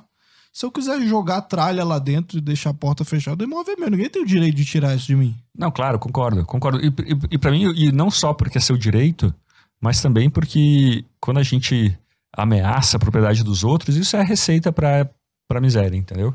Ninguém vai querer investir num país em que a, a propriedade não tem uma segurança.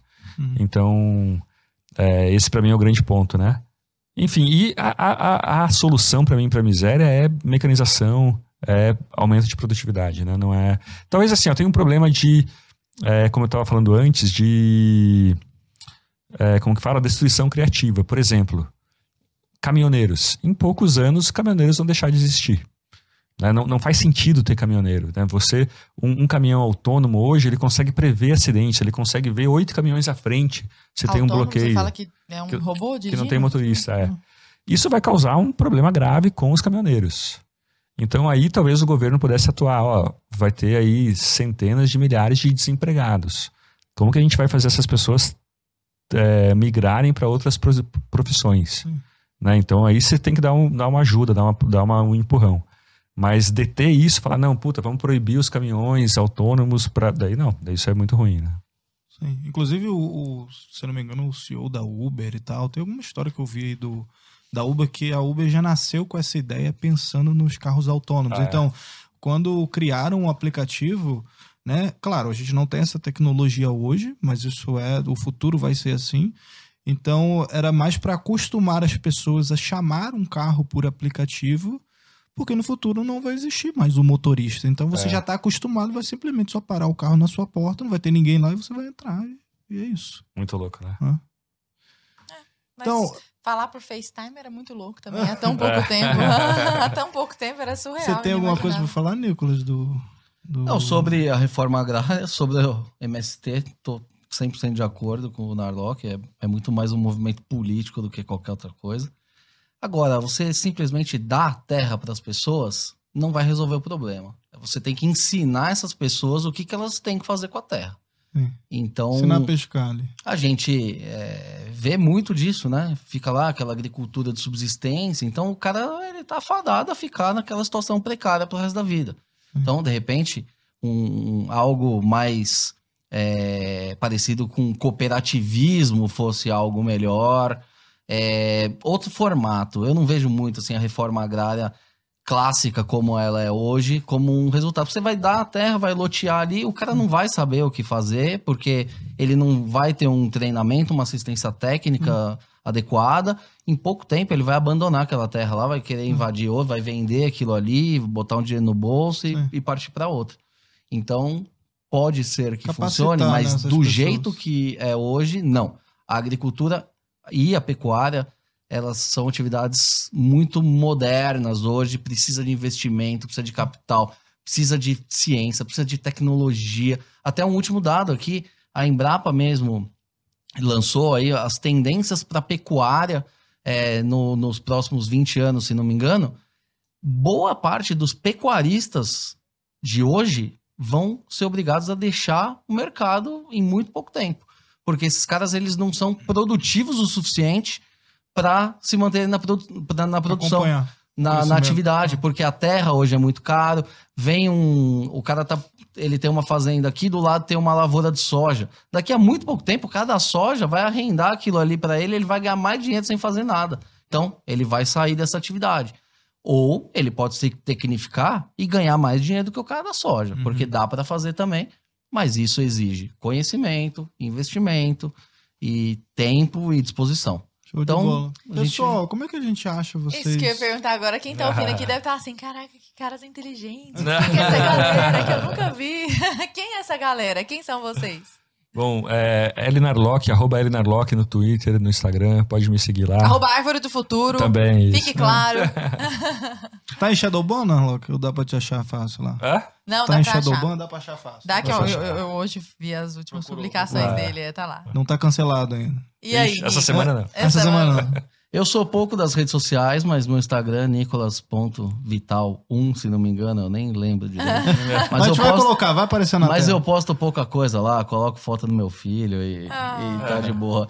E, mas o meu livro, né, que é o, é o- o que é mais relevante aí, apesar de as livrarias tradicionais esconderem ele lá no fundo, na Amazon tem. Você vai lá, Opa. procura, preço mais barato. Muito bom tem. esse livro, eu gosto muito, sempre consulta, é muito Fala o, bom. livro, Ele tá falando que de ele que hein? escreveu o texto da orelha. Fala, fala o nome do livro aí pro pessoal. Agradeça aos agrotóxicos por estar vivo. Nossa. Editora Record. Muito bom. Muito bom. E do Leandro Arlock é toda a coleção de guia politicamente incorreto. Isso. Ou seja, duas pessoas politicamente incorretas. Se você é politicamente incorreto, correto, tamo junto. tamo junto. Muito bom, né? Esse Muito bioprograma. bom, muito bom esse, essa, esse neuroprograma bioparalelo. Uma alegria enorme estar aqui com vocês, meninos. Obrigada, foi muito rico, muito rico mesmo. E vocês são ótimos comunicadores. Valeu, Falam de gente. maneira muito simples, muito acessível para nós. Pessoal, Obrigada. até terça-feira que vem, a gente espera vocês aqui às 8 horas. beijo para vocês. Até mais. Valeu, obrigado. Valeu, gente.